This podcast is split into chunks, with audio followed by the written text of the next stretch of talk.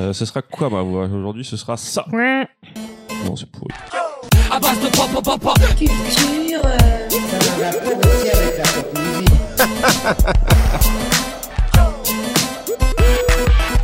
À base pop pop pop. Culture.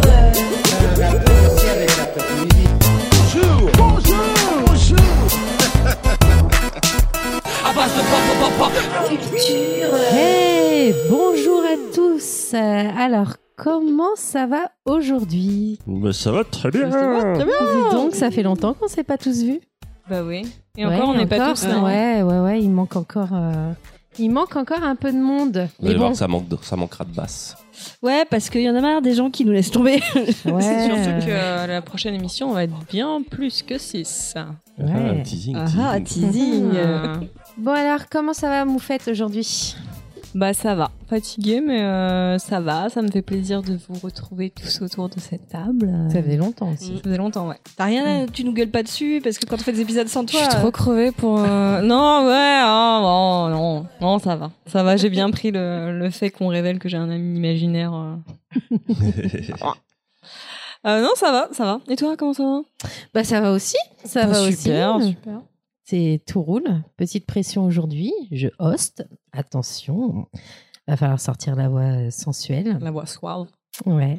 Et- Et toi, Punky, on va faire les femmes d'abord. Hein, désolé. hein. Aujourd'hui, c'est féministe. Ouais. Bah écoute, euh, moi ça va, hein, tranquille. euh, bon, vous le savez déjà, j'ai commencé euh, The Handmaid's Tale. J'ai arrêté parce qu'en fait euh, c'était très T'as pas dangereux. un nom de série que tu vas sortir correctement. Mon moque. La servante Carla. The Handmaid's. Non, toujours pas. Maids. The Handmaid's Ah, The Handmaid's Tale. Pourquoi tu rajoutes un S? Il y a pas, il y a un S après. Parce que c'est le compte de la. Et tu, tu qualifies avec un S. The Oui. Handmaid's Tale, parce que c'est, il y a, c'est le compte de la Ok, servante. ok. euh, Non, mais tu rajoutes des S partout. C'est le donc, compte euh, de la biatch parce que c'est un peu comme ça qu'on la traite. Enfin bref, ce truc-là m'a beaucoup énervé. Du coup, tout de suite après, j'ai regardé des dessins animés euh, bien gentils, des trucs pour me calmer les nerfs. Genre, on a vu euh, Les Enfants du Temps de Makoto Shinkai et c'était trop mignon. C'est très beau. C'est petite larve. Ouais, c'est pas un peu un reskin de Your Name enfin, Moi j'ai entendu que c'est ça a usé un petit peu la formule. Je l'ai pas encore vu. C'est, oh, c'est, euh, bon, il y a beaucoup de similitudes, mais euh, c'est pas la même vibe. Mm, C'est pas Ouais, la même ouais. histoire. Puis c'est très dans le. Puis encore une fois, la bouffe, quoi. Dès euh, font de la ouais. bouffe. euh, C'est plus urbain en tout cas. C'est déjà beaucoup plus urbain que, Ouais. que Your Name. Il y a pas ce, on voit moins la campagne. Et, euh, mais non, c'est cool, c'est cool, c'est magnifique. Un Big Mac tellement bien fait. C'est la première fois où je vois un Big Mac et je me dis, Ah bah, c'est on, clair dirait, que tu vas pas le voir chez McDo ce Big Mac là. hein. on dirait que c'est la meilleure nourriture du monde. Ah, mais quand il ouvre la boîte, il y a le, le petit effet où il se met à gonfler.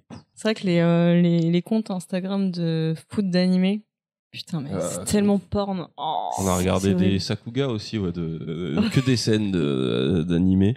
Et c'était cool, putain. Ça Et donne après, le problème, c'est que t'as envie de manger des choses comme ça et tu ne sais pas où les trouver, en fait. C'est surtout que même si tu les trouves, elles auront jamais cette gueule là.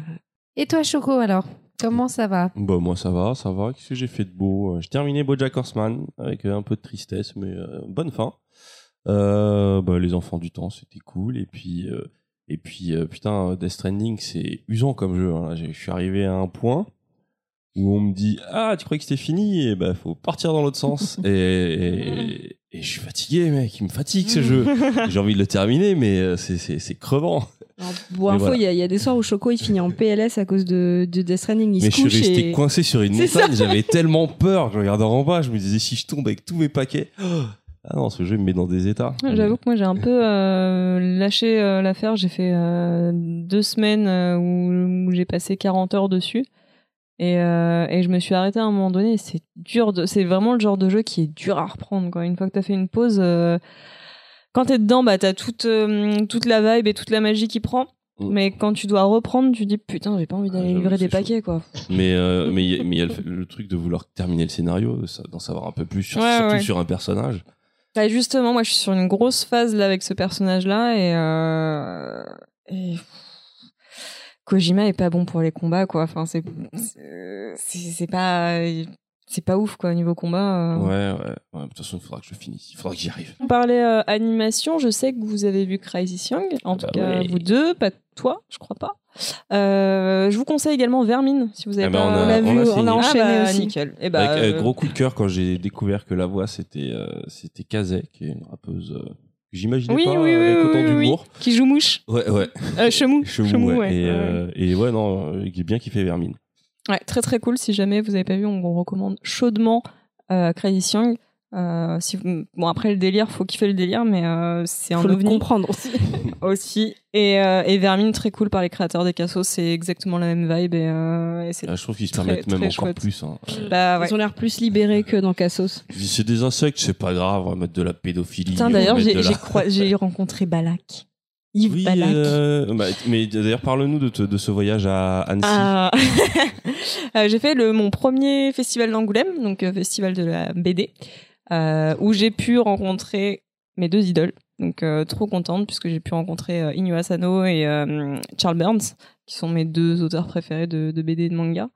Euh, et vraiment trop trop chouette. C'est hyper sympa à faire. Après, ça reste quand même euh, bah, beaucoup de, de gros stands d'éditeurs avec des queues interminables pour faire euh, dédicacer tes bouquins. En plus, très souvent, enfin même 100% du temps, tu es obligé d'acheter le bouquin sur place pour pouvoir euh, Même avoir si accès. l'as déjà, ouais, tu peux pas. avoir accès à la dédicace. C'est-à-dire que même si, euh, tu peux faire dédicacer un autre bouquin, mais il faut, par exemple, euh, pour, euh, il y avait l'équipe de la semaine, donc il y avait Bastien Vives, euh, Michael Senlaville et euh, Yves Balak. Et il y avait des mecs qui venaient, donc qui achetaient un tome sur le stand de Casterman de la semaine ou autre, et qui faisaient dédicacer leur Paulina ou euh, autre, autre titre euh, de Vives. Et euh, du coup, voilà, c'était euh, c'était vachement cool. Euh, c'était assez rigolo parce que du coup, tout le monde faisait la queue pour Bastien Vives. Bah, T'avais euh, Vives, Balak et Salnaville. Et en fait, donc, t'avais les. hum, Au-dessus, il y avait leur nom. Et ils avaient inversé euh, Balak et, euh, et Salnaville. Et en fait, tout le monde pensait que Salnaville était Balak et que Balak était Salnaville, puisqu'ils les connaissent pas et que le plus connu, c'est Vives. J'entendais des conversations, putain. je me disais, mais merde, quoi. C'est de leur faire des bonnes anecdotes. De ouf. Et du coup, bah, moi, je me suis fait dédicacer sur mon la semaine euh, par euh, par euh, Balak. euh, je lui ai fait faire un, je lui ai demandé un docteur Lachatte. Il m'a fait un petit pipoudou avec. Donc euh, j'ai euh, Tommy Katana euh, qui est euh, avec euh, docteur Lachatte et pipoudou et euh, et San Laville qui m'a fait un Richard Aldana. Donc j'ai une dédicace trop trop chouette. Ah, je l'ai vu, c'est la classe quand même. Ouais, très cool. Et Burns, j'ai eu une putain de chatte parce qu'il n'était pas du tout annoncé en dédicace et euh, et il y avait plus de tickets. Et j'ai fait des yeux de lapin mort à la, à la meuf du stand pour lui dire non mais c'est mort, je bouge pas en fait. Et du coup, trop cool. En fait, il devait terminer à 13h30. Et, euh, et à 13h30, euh, la meuf lui dit bah il y a encore quelques personnes. Et il dit ouais non mais vas-y, moi j'ai rien à faire donc euh, ils viennent. Et trop sympa, mec, trop chouette. C'est trop cool de découvrir que ces idoles sont trop chouettes. Et j'ai fait la masterclass de Nyo Asano aussi. Et je suis trop contente aussi parce que c'est un mec qui est trop cool et qui a zéro langue de bois et qui dit les choses vraiment, qui dit que bah voilà, bah lui, il- des fois, il met des petits personnages mignons dans ses mangas, mais c'est juste pour vendre et pour faire des goodies, parce que de toute façon, il écrit des trucs de dépressifs qui plaisent pas, qui font pas autant vendre que du Naruto, donc il faut bien euh, payer, euh, payer un petit peu. Et euh, il dit qu'il est fan de matérialisation 3D, donc en fait, tous ses décors, au lieu de prendre de la photo, il pourrait prendre une, une photo de, de chambre ou un truc comme ça. Lui, il fait vraiment de la 3D, ça lui coûte une blinde, donc il est ruiné. Et euh, du coup, il essaye de vendre des petits goodies euh, à côté pour pouvoir euh, se renflouer.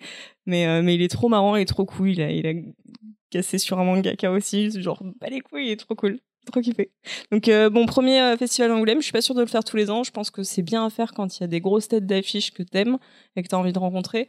Mais après, ça reste quand même un. C'est toujours étalé sur toute la ville Parce que moi j'avais fait Ouais. il y a très longtemps et j'avais ouais. bien aimé C'est ce des côté, dômes. euh, C'est des ouais. dômes et euh, donc t'as euh, un dôme euh, genre euh, petits édi- éditeurs, t'as une grosse bulle avec plein plein de gros éditeurs genre euh, euh, Glénat, Casterman et compagnie. T'as toute euh, toute une partie pour euh, les expos, euh, une bulle pour euh, pour le manga, tout ça. Mais ça reste voilà, ça reste euh, des stands de d'éditeurs et puis euh, des dédicaces interminables où tu fais la queue pendant deux heures. Et je tiens à remercier d'ailleurs Romain qui m'a accompagné.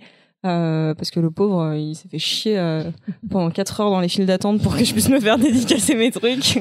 Mecs Alors que lui- pas, j'imagine. si, si, si, si, mais genre lui s'en fout, donc, euh, donc voilà, trop cool. Donc je recommande le Festival international de la BD. Très chouette, voilà.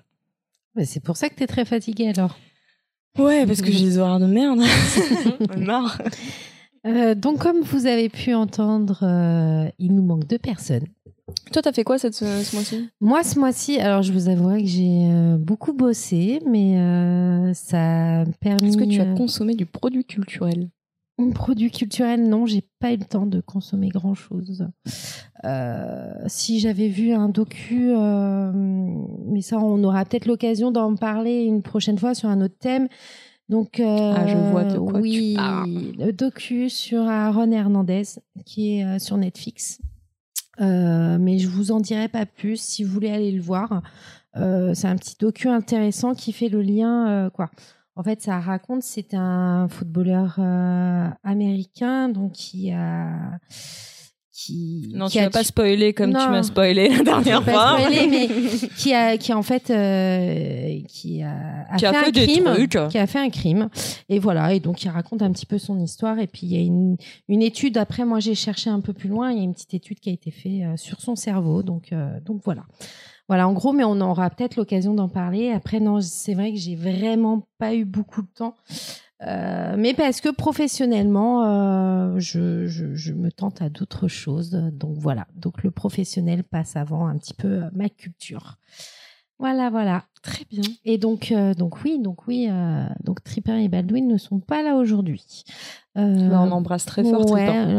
non, et- C'est bien, c'est que D'ailleurs, entre Baldwin et Moufette, ils s'envoient des vannes à Ba- chaque fois. Baldwin euh, nous a envoyé un petit message pour nous souhaiter un bon podcast. Donc Eh euh, ben, voilà, on lui fait plein de bon poutous. podcast à toi aussi. On Baldwin. fait plein de poutous à tous les deux et on a hâte de, de tous se retrouver euh, Si pour tu le nous écoutes, prochain mais on n'est pas en direct, donc euh, c'est très con, mais euh, Mm. on te salue. On Ouais. t'embrasse. Donc voilà. Euh, alors, rentrons dans le vif du sujet.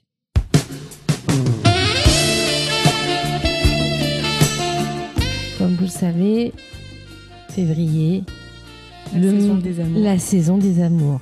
Alors, pour cet épisode, on va vous proposer un petit peu de palpitation au cœur, un petit peu de sueur, de, euh, de comment dire, de tremblement, de Des choses qui se passent sous les draps. voilà, des choses qui se passent sur les draps. Ah, c'est bon ça. Dit comme ça, c'est bon. Donc voilà, donc comme vous pouvez euh, le comprendre, on va vous parler de fantômes. Et oui, on va vous parler de fantômes. euh, donc euh, comment Ouais, bah Parce ouais, que la bah, Saint-Valentin, ça nous c'est fait ça, chier. C'est voilà. On en avait marre de parler de cul, d'amour, de fleurs, de tout ça. C'est relou, c'est ça fait chier, surtout quand on est seul.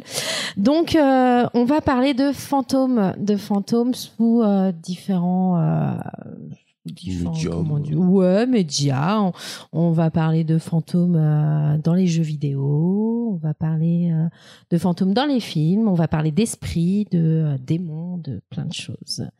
Donc voilà. Donc dans un premier temps, on va bien sûr parler de notre désolé, on a merdé parce que oui.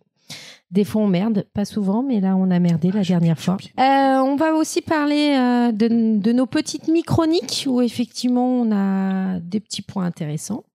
Euh, Moufette a parlé d'ailleurs de Crisis Jung. Elle va en. Young. Ouais, ok. tu vois, c'est galère, C'est ça s'écrit pas comme de ça se merde. prononce. C'est un Non, anglais. mais moi aussi avant je disais Jug, mais en fait non, c'est Euh, voilà. Après, donc C'est effectivement. pas anglais, c'est allemand la prononciation parce que ça vient de. Bah ouais, mais les gens, vous me prévenez pas aussi. Bah, en fait, c'est c'est inspiré par Jung, qui, est un- qui était un psychiatre spécialiste du symbolisme. Euh, Mhm. Il est Mhm. très intéressant, ce bonhomme. Mhm. Mais alors, franchement, ils sont partis loin avec lui. Euh, donc euh, après, donc euh, moi, je vais vous parler un petit peu de films qui ont été inspirés ou non de faits réels. Choco vous parlera de jeux vidéo et des fantômes.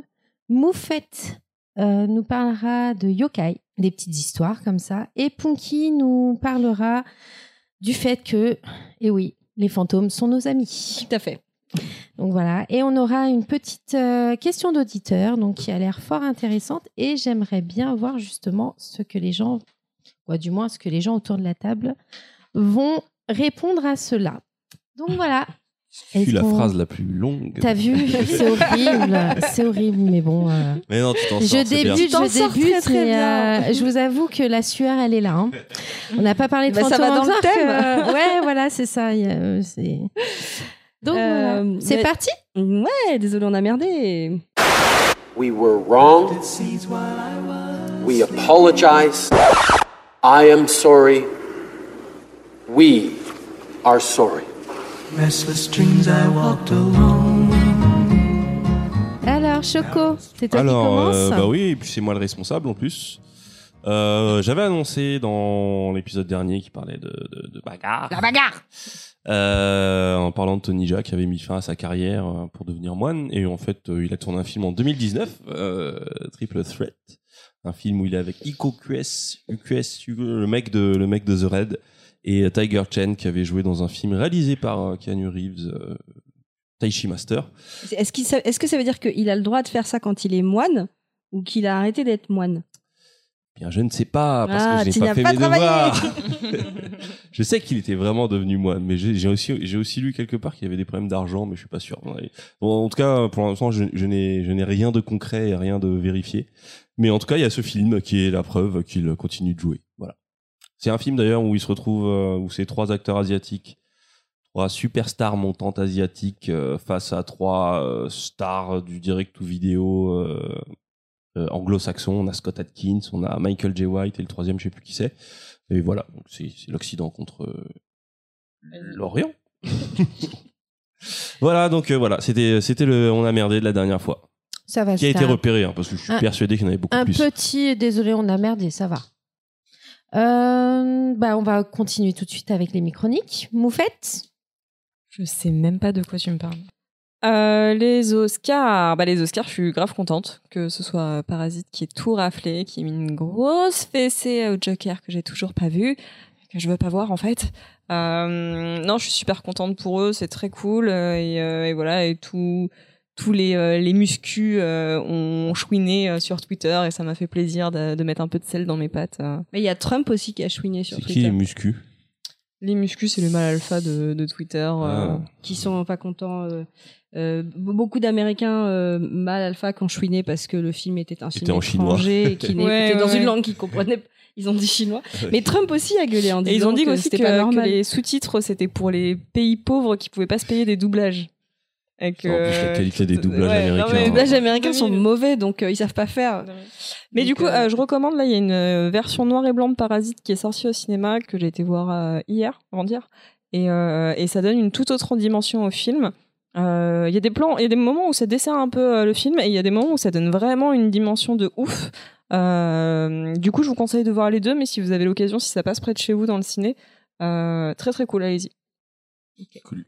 Ok. Et toi, Euh, Punky? Ouais, moi j'en avais une rapide. En fait. Enfin, c'est d'ailleurs une qui est arrivée aujourd'hui. Mike Hughes et meurt dans le dans le crash de sa fusée artisanale. Alors qui c'est Donc pour info. Alors non parce qu'en plus euh, en très peu de temps j'ai réussi à avoir pas mal de news. Ce, ce type c'était un mec qui avait euh, dit qu'il allait prouver que la Terre était plate, Plate. et donc euh, qui a demandé à ce qu'on lui finance une fusée. Mais gros spoil, ce que j'ai appris avec les comptes de Twitter que je suivais, c'est qu'en fait ce mec n'est pas un vrai platiste que comme il avait demandé le financement de sa fusée avant ailleurs et qu'on lui a refusé, il s'est fait passer pour un platiste pour que les mecs lui donnent l'argent pour qu'il puisse faire sa fusée parce qu'en fait son seul intérêt scientifique c'était de faire une fusée Si ça, c'est pas du karma. et il voulait juste faire euh, une fusée et du coup euh, et du coup il s'est euh, il s'est craché de craché euh, voilà il s'est craché avec sa fusée euh, donc euh, voilà Il est, il- il est mort. bah ah oui ah ouais parce qu'en fait ça Oui, va non, haut mais- une fusée? Oui, oui, non, mais- Donc, Moi, euh, j'ai j'ai peut-être un truc à rajouter. Mais euh, je crois qu'il s'est pas craché avec la fusée, parce que j'ai vu la vidéo. Il... On, on le voit, euh, genre, euh, sortir de la fusée et dégringoler et genre juste s'aplatir par terre. Ah, il a Bah, sauté de c'est sa fusée. pour ça le côté pour moi il plat. s'était craché Bah voilà. c'est plat. Exactement. Voilà. Mais alors, je sais pas, ou alors j'ai mal interprété, mais il me semble que dans la vidéo, tu vois un truc vraiment Il rapide sort- qui il- déglingue et qui, qui se paffe, quoi. Et Alors, news in extremis, après avoir vu la vidéo, on confirme qu'il est bien redescendu, mais sans la fusée. Et en fait, alors, juste pour explication, la fusée a décollé, il a perdu le parachute, on sait pas où est tombée la fusée. Non, mais c'est un bout de module, ça, c'est un truc. euh, C'est un bout de. C'est pas la fusée complète, c'est un bout de fusée qui est. Ouais, mais t'as tombé. pas la suite. Non, après. euh, Bah, il y avait trop de sang, tout ça. courent. Mais non, mais parce qu'après la fusée, elle est retombée où? Peut-être elle a ça. réussi à décoller, elle. Elle est en. qu'il est encore dedans. En tout cas, il est plus là. Putain, Life is a bitch. Euh, Moi, je voulais juste parler un peu du Vas-y. succès de Sonic. Euh, ouais, Sonic a battu euh, des records. Je sais qu'il est, il est passé au-dessus de Détective Pikachu, qui était déjà un très bon exemple de réussite dans le, enfin, de réussite commerciale pour une adaptation de jeu vidéo. Oh, il Et- a réussi tout court, il était cool. euh. Ah, j'ai pas vu pour l'instant. Ouais, c'est, ah, putain, faudrait que je le vois parce qu'il avait l'air, il avait l'air marrant le Pikachu. Mais euh, C'est un Pikachu qui parlait, non, c'est ça? Ouais, ouais, avec la voix de Ryan Reynolds. bah, Ah bah. le- S'il y a Ryan Reynolds, je prends. Euh, donc là, Sonic a cartonné. Bon, pff, je pense vraiment que le film ne doit pas être bon. Euh, c'est pas le film qui m'intéresse. J'ai un entendu peu que c'était pas mal en vrai. Ah ouais? Ouais, moi j'ai eu des bons retours dessus. Bah Il y a pas Jim euh, Carrey dedans? Ouais, si, il y a Jim Carrey qui joue Docteur euh, Robotnik. Et euh, non, ce qui est intéressant, c'est de revenir un peu sur l'histoire du design, parce que en revoyant ça, je me suis dit, On vient de loin. on On revient de vient loin, de mais c'est surtout le premier design qu'ils ont, le premier design qu'ils ont sorti. Je me suis dit, mais putain, on est sur une production qui vaut des millions. Ce truc-là a dû être validé au moins 200 fois avant d'arriver à l'écran. Comment ça se fait qu'ils ont réussi à aboutir à ce design-là? Je me dis, est-ce que c'est les artistes eux-mêmes qui, sont, qui se sont auto-validés sur de la merde et ensuite ça, monte, ça a monté la chaîne? Ou est-ce que c'est des gens qui ont intervenu, qui ont dit, ouais, non, mais on voudrait qu'ils soient un peu plus balèzes, ah, mais là c'est chelou, et qui ont petit à petit gâché le truc et à la fin ça a donné cette abomination euh, je sais pas, c'est vraiment une question que je me pose. Et justement, je voulais lancer un appel s'il y a des gens dans le dans, dans, dans les gens qui nous écoutent qui, euh, qui travaillent un peu des fois dans l'industrie française. Hein. J'attends pas de. Je pense que on, nous écoute pas aux États-Unis, on n'aura pas des gens qui ont travaillé sur Sonic, mais qui peuvent voir comment euh, comment euh, comment un projet peut foirer de l'intérieur. Moi, ça m'intéresse. Si vous avez déjà travaillé sur Vous un avez projet, des amis imaginaires qui travaillent dans l'animation. non, mais si des gens ont travaillé sur un projet, qui l'ont vu, euh, qui l'ont vu se faire petit à petit euh, euh, déposséder de son âme euh, par des impératifs, c'est c'est une expérience que j'aimerais bien entendre. Et voilà, c'est tout. Ok, donc euh, bah, on va peut-être rentrer dans le vif du sujet maintenant. Tu veux que je t'introduise? Euh, Introduis-moi, vas-y. Alors, euh, on va avoir une chronique de K qui va nous parler de des histoires, de les films et de les fantômes. Et c'était pour savoir si c'était basé sur des faits réels ou pas. On sait pas peut-être et ça fait peur. Alors, moi, en gros, je vous ai trouvé. euh, donc, j'ai pris quelques films, euh, certains connus, d'autres un petit peu moins. Mais ceux qui étaient un peu moins connus, je trouvais qu'ils avaient, ils avaient une histoire assez intéressante. Donc, je vais, euh, je vais vous parler de ces films-là. Je vais vous faire le petit synopsis que j'arrive jamais à dire, mais c'est pas grave. Le petit Ouais, notice. euh, fr- franchement, euh, J'aime bien moi le petit notice. Le petit, le, le- le petit Le petit notice, la petite notice. Non, pauvre petit Grégory. Laissez-le Paix à son tranquille. âme parce que euh, on va peut-être enfin savoir la vérité. Bernard Laroche est-il vraiment le coupable? Vous aviez vu d'ailleurs à, à l'époque euh, Bah, cette Tu sais qu'ils histoire du graphiste, creuser. hein. L'histoire de quoi un, un graphiste qui avait repris la photo du petit Grégory sur Google Images. Ah oui, oui, oui, qui savait avait. pas euh, qui c'était, qu'il avait utilisé dans un projet. C'était drôle. Et donc en fait, euh, donc voilà, je vais vous dire. Et puis après, vous allez me dire si vous pensez que c'est vraiment basé sur quelque chose de vrai ou pas. Et je vais vous dire euh, si c'est le cas. Donc j'ai commencé d'abord par euh, The Conjuring, euh, les dossiers Warren. Donc le premier qui est sorti, Histoire vraie. qui date de Il y a 2013. écrit. Tu peux fermer ta gueule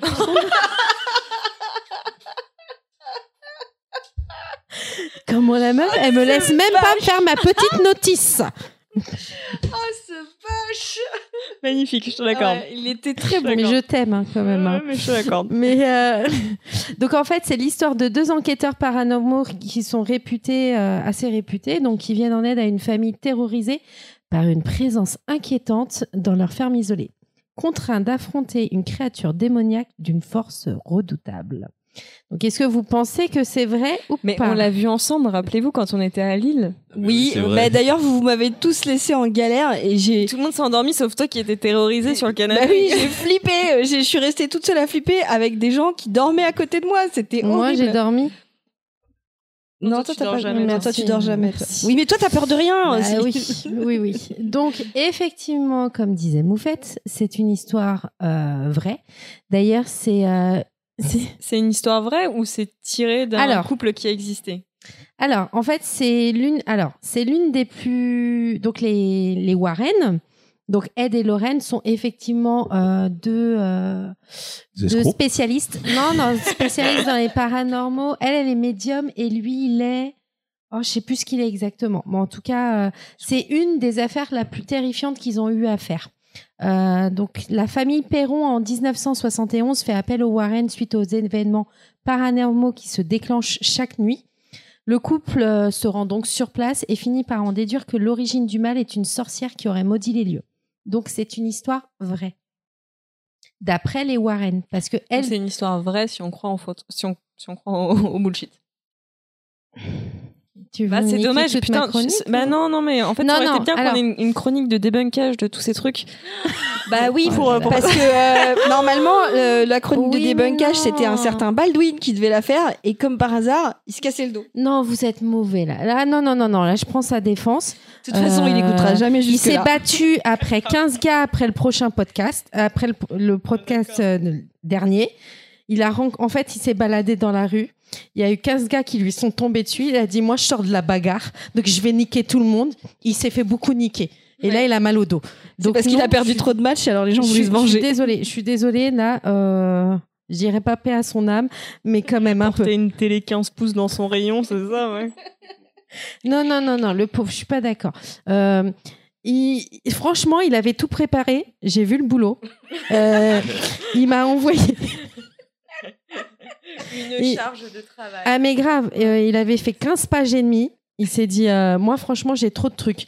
Non, en fait, ce qui se passe, c'est que si on recherche bien, c'est vrai que ça reste que les dires des, euh, de, de Lorraine Warren. C'est parce que- selon leur dire, Voilà. on va dire comme ça. quoi. Euh, Et donc c'est mieux pour vendre de dire qu'il s'est passé des trucs euh, pour pouvoir vendre des De services. toute façon, tu peux, si tu peux pas savoir si c'est vrai ou pas, mais en tout cas, c'est c'est la version du couple, c'est ça? Voilà, d'après toutes mes recherches, c'est la version du couple. Non, mais parce qu'en fait, elle est en train de me tuer un truc que je vais dire plus tard, Parce que- mais c'est Tu relou. sais pourquoi elle fait ça C'est parce qu'elle a peur qu'on lui raconte des vraies histoires de fantômes. Tu lui en racontes une, elle va se calmer direct. Ouais, non, je veux pas ça. Tu vois En vrai, je dis si on croise En fait- bullshit et fait- compagnie, moi j'ai décidé de ne pas me prononcer là-dessus pour éviter toutes les représailles qu'il pourrait y avoir s'ils existent Après, c'est sûr que c'est sûr que voilà, je vais te dire à toi, toi, tu crois pas trop en ça, et puis ça te fait flipper grave, donc euh, tu C'est vachement Hyper- paradoxal. euh, ouais. dire, c'est hyper C'est pas que j'y crois pas ou que j'y crois, c'est que j'ai décidé de de- d'ignorer ce truc-là. Alors que moi, je suis à fond dedans.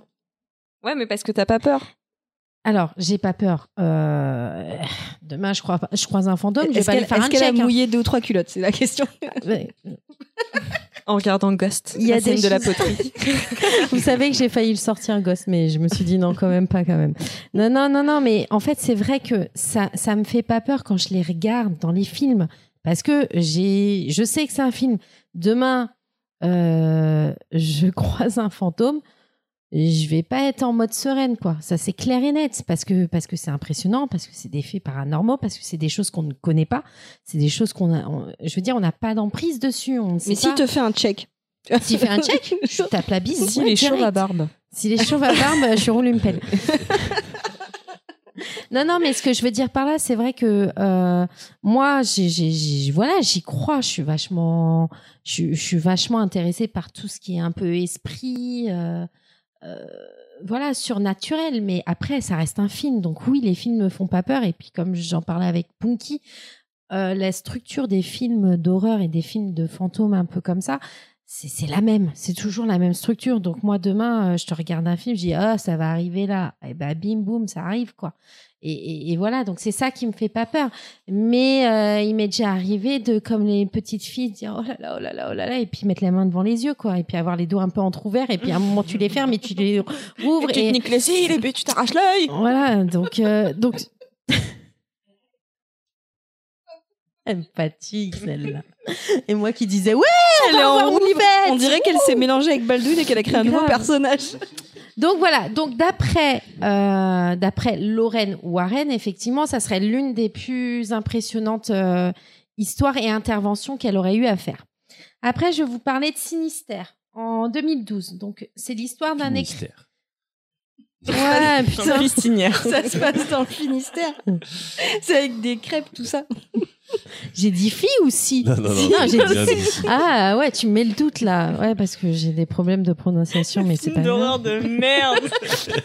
T'as le mec. Eh ben attends, le... C'est sympa, Finistère, c'est un film d'horreur à lui-même. Euh, donc en 2012, donc c'est l'histoire d'un écrivain en mal d'inspiration qui emménage avec sa famille dans une maison où a eu lieu l'épouvantable assassinat d'une famille entière. Euh, Quelle idée à la con. Non, mais en fait, c'est en fait cet écrivain-là, il est dans les. euh, il, Ah, il écrit de l'horreur? Ouais, voilà, il écrit beaucoup de, de, de crimes, de trucs comme ça. Et donc, vu qu'il était en mal d'inspiration, il s'est dit bon bah, je vais aller là-bas. Euh, quand il monte dans le grenier, en fait, il découvre euh, des bobines de pellicule sur, la- sur lesquelles ces meurtres et d'autres meurtres ont été filmés. Donc, il poursuit son enquête et au fur et à mesure de son enquête, l'écrivain découvre qu'en fait, il y a une entité qui pourrait bien euh, mettre en danger sa famille. Donc voilà, le film, c'est ça. Est-ce que vous pensez que c'est basé d'une histoire vraie ou pas? Sinister, il y a des histoires de bandes vidéo. de- euh, moi, je dirais non. Mmh, ouais, moi, je dirais non aussi à cause de la vidéo. Alors, Moi, je dirais oui. alors non, T'as regardé ta tablette. alors non, c'est pas basé sur un fait réel. Non, mais je dirais que ça s'inspire de faits réels. Ah non, du tout. Putain, Google vient de dire que ça s'inspire de faits réels. Ouais, mais elle, elle a Bah, fait une enquête. Non, mais comment Non, tu. Non, je- non, non, en je vais- vrai, alors, je vais te dire- je vais te dire pourquoi. euh, Je l'affiche pour parce que je me remettais pas du tout Ah. le truc et, euh, et du coup euh, juste en dessous il y avait Eh ben non, fiche, justement. Alors que, alors là, c'est Scott Derrickson, donc le réalisateur, qui a sorti une phrase disant que, alors qu'il faisait un cauchemar après avoir vu The Ring, mon co-scénariste a eu l'idée de Sinister. Donc c'est vraiment inspiré de- non, et c'est moi en fait qui ai mal lu parce qu'ils disent euh, auteur de romans policiers, Edison Oswald euh, s'inspire de faits réels pour ses histoires. Donc en fait, c'est juste le synopsis, c'est Ouais, moi moi, qui ai voilà. lu le travers. Donc, Tu sais, merci. c'est comme quand tu Non, triches, non, mais en fait, c'est- effectivement, c'est euh, là, c'est le réalisateur qui dit bien que son euh, co-scénariste, en fait, il a eu l'idée un soir euh, après avoir vu The Ring, il s'est endormi, il a fait un cauchemar et euh, donc c'est ce cauchemar qui lui a permis de euh, de créer l'idée de Sinister. Donc voilà. Euh, après, je vais vous parler de la malédiction Winchester qui date de 2018. C'est l'histoire d'une veuve, euh, d'une veuve d'un célèbre fabricant d'armes, Sarah, qui vit recluse dans une immense maison qu'elle fait en permanence agrandir. Le conseil d'administration donc euh, de, de l'entreprise qu'elle avait, euh, que son épouse, euh, que C'est son Winchester, époux la, avait. la- la- la- Winchester comme les guns, en fait. Oui, c'est ça. Demande euh, donc demande. euh, alors attendez, je me suis perdue. Euh, oui, il demande en fait à un docteur de poser un diagnostic sur cette femme, sur sa santé mentale, parce qu'il la, il la trouve un peu bizarre. Lui-même, le docteur étant lui-même endeuillé, en fait, il prend beaucoup d'alcool et beaucoup de médicaments. Donc ce docteur Prince, Prince, ouais, si on dit comme ça, Prince, il est effectivement, il va dans cette maison et il est témoin de, euh, de, de beaucoup de choses un peu euh, bizarres et étranges. Et là, euh, quand il en parle avec Sarah, cette veuve, Sarah lui annonce qu'elle est maudite et que la maison est hantée par des esprits dont les victimes, euh, dont notamment les victimes des carabines Winchester. Donc, est-ce que vous pensez que c'est vrai? Je crois que la maison existe vraiment. Pour utiliser un nom comme ça de famille, c'est qu'il y a forcément des vrais bails. Mais ça- en fait, c'est alors je sais pas si l'histoire est vraie, mais la maison, j'ai l'impression d'en avoir entendu parler. L'histoire est vraie et la maison existe toujours. En fait, ce qui s'est et d'ailleurs, elle est devenue euh, à l'heure d'aujourd'hui, je crois que c'est euh, c'est une maison qu'on peut Une visiter. attraction touristique. Ouais, ouais, ça a ça. été tourné euh, dans cette maison ou c'était des décors? Euh, C'était tourné dans la maison. Donc l'histoire de cette dame indique qu'elle avait eu si peur d'être tuée par les esprits, euh, par les esprits donc des, des personnes qui ont été tuées par les carabines de son mari. Euh, elle avait tellement peur que si elle achevait cette construction, en fait, euh, bah, les esprits allaient euh, la, tuer. Qu'elle a poursuivi les travaux jour et nuit, jour et nuit pendant 38 ans jusqu'à sa mort en 1922. Donc ça a fait une super grande maison. C'est pas une Euh, maison ouais, super alors- bizarre aussi. Alors, elle est très très grande. Euh, D'ailleurs, vous pouvez aller voir les photos sur euh, Google. Vous pouvez la trouver facilement. Je crois que je sais pas, il y a euh, il y a 40 cha- 48 chambres, un truc comme ça. Bon, bref. Elle est vraiment très très grande et en fait constamment jour et nuit pendant 38 ans elle l'a agrandi, Oh, elle a fait les travaux et euh, donc voilà. C'est une ville, la maison. Et donc, voilà. à Edith Finch avec la maison, Ouais. plein de trucs. Ça pourrait être un super concept s'il n'y avait pas de fantôme dedans. Bah, c'est ça. Alors après, euh, c'est pareil. Le docteur, en fait, il a été pris par, euh, par euh, quoi Lui, il a vu pas mal de choses. Mais est-ce que c'est le fait qu'il prenait des médocs et de l'alcool qui a fait que Oh bah ça Ou pas. arrange pas le, le schmilblick. Voilà, c'est ça. C'est que en fait, Surtout que l'alcool Sarah- et les médicaments dans tout ce qui est ésotérisme, c'est plutôt euh, considéré comme ne te, ne, enfin, te coupant de, de ce genre de vision. Donc, Donc, ça a euh, plutôt donc, tendance à penser on que. peut- en tout cas, c'est basé sur une histoire vraie. Après, ce qu'a vu Sarah, est-ce que c'est vrai ou pas? Ça, c'est Je propose, moi, qu'on envoie Moufette en investigation. Grave. Euh, si je vous dis Urban Legend 3, est-ce que vous savez c'est lequel? Parce eu Déjà. Urban Legend, de par son nom, légende urbaine en général, c'est bullshit. Bah oui, mais c'est inspiré de faits, euh, genre, soi-disant réels. Je Enfin, c'est de, si de tu- vraies légendes urbaines. C'est-à-dire pas de, on sait pas si c'est vraiment arrivé, mais c'est des vraies légendes urbaines qui tournaient. C'est pas le, fi- on l'a pas créé Ah, pour le oui. film. C'est-à-dire que les, le, le premier, alors je savais même pas qu'il y avait Non, un mais 3. là, c'est hyper tricky parce que c'est un film qui s'inspire par exemple de la Dame Blanche. Est-ce qu'on peut dire qu'il est inspiré de faits réels parce que Euh. c'est un mythe qui existe? Ou est-ce Et- qu'on peut dire. Putain, ça. Oui, mais est-ce qu'il s'inspire du récit d'une personne? Après Mhm. que tu crois à la véracité du récit ou non, c'est autre chose. Mais s'il s'inspire du récit d'une personne, c'est comme les urban légendes, on sait qu'effectivement c'est des choses qui montent en tête d'épingle. Et qu'on dit- on- entend toujours que ça a été- inspiré de bullshit réel. voilà, c'est ça. Mais ce que je veux dire, c'est que c'est que tu fais la distinction entre l'histoire existe existe avant dans le dans le monde Bah, dans je crois lequel on que vit. inspiré de faits réels, il y a le mot fait dedans. donc Ah, c'est ça qui l'utiliser pour ça. Mais du coup, le 3, je savais même pas qu'ils en avaient fait parce qu'au niveau du déjà le 2, ça s'effondrait. Enfin, le 1, euh, voilà, le 2. euh, Vous allez rigoler. J'ai pas fini ma chronique. c'est le seul où j'ai pas la suite, mais je vais vous la trouver. Alors, Bloody Mary, ça vous parle? 2005. Donc, en- donc l'histoire, en fait, c'est en 1969, balle de promo à, Sol- à Salt Lake. Mary Banner, bat- battue par son petit ami et enfermée dans un local de lycée, euh, est enfermée dans un local de lycée où elle meurt de faim. 30 ans plus tard, des ados évoquent son nom et la ramènent d'entre les morts. Marie n'aura de cesse de traquer les descendants de son meurtrier. Est-ce que c'est une histoire vraie ou pas? Bah, sérieux, là, euh, Mais zéro. Mais c'est une vraie légende, par contre, parce qu'elle a été un- utilisée dans énormément d'œuvres différentes. Je sais que Bloody Mary, c'est une, c'est une histoire qui existe depuis très longtemps. Bah oui, mais est-ce que c'est basé C'est ça le truc. C'est là, c'est je te dis oui, c'est des histoires qui existent, mais est-ce que c'est basé Mais sur ça un- peut pas être, ça peut pas de toute façon euh, être des faits réels. Enfin, genre, il y a pas un esprit. Est sur les esprits, ouais, euh, on peut pas dire que c'est des faits réels. C'est forcément des récits. Oui, c'est des récits, mais quand je te dis, est-ce que c'est un truc inventé purement par euh, ah, le dire, scénariste Est-ce que la pas légende urbaine a été créée pour le film Voilà, C'est ce, que je disais avant. mais- Donc voilà, donc j'ai pas le. Eh ben, en fait, je peux te dire que la légende urbaine existait avant, puisque Bloody Mary, c'est une légende qui a été utilisée dans énormément d'œuvres, en fait. Mais qu'il y a des, des versions différentes de cette histoire. C'est-à-dire que c'est pas toujours. euh, c'est pas toujours les- la même histoire sur cette personne qui est, euh, qui est morte, mais surtout la constante qui revient, c'est la notion de, de miroir, tu vois. Oui, c'est le oui, fait oui. de, de, de la rappeler en fait, de la rappeler devant fois- un miroir. Trois et fois voilà. Bloody Mary, ça l'a fait intervenir. Après, on sait que c'est une jeune fille assassinée, mais les histoires divergent sur euh, comment elle a été assassinée. Oh putain. T'as vu, il la sort à chaque fois. hein. Ouais, ouais, J'ai essayé de le retenir. mais- Bon bah c'est cool si t'as trouvé euh, si t'as trouvé à ma place la solution, c'est génial, c'est génial. Je vais vous parler d'Amityville, la maison du diable de 1979.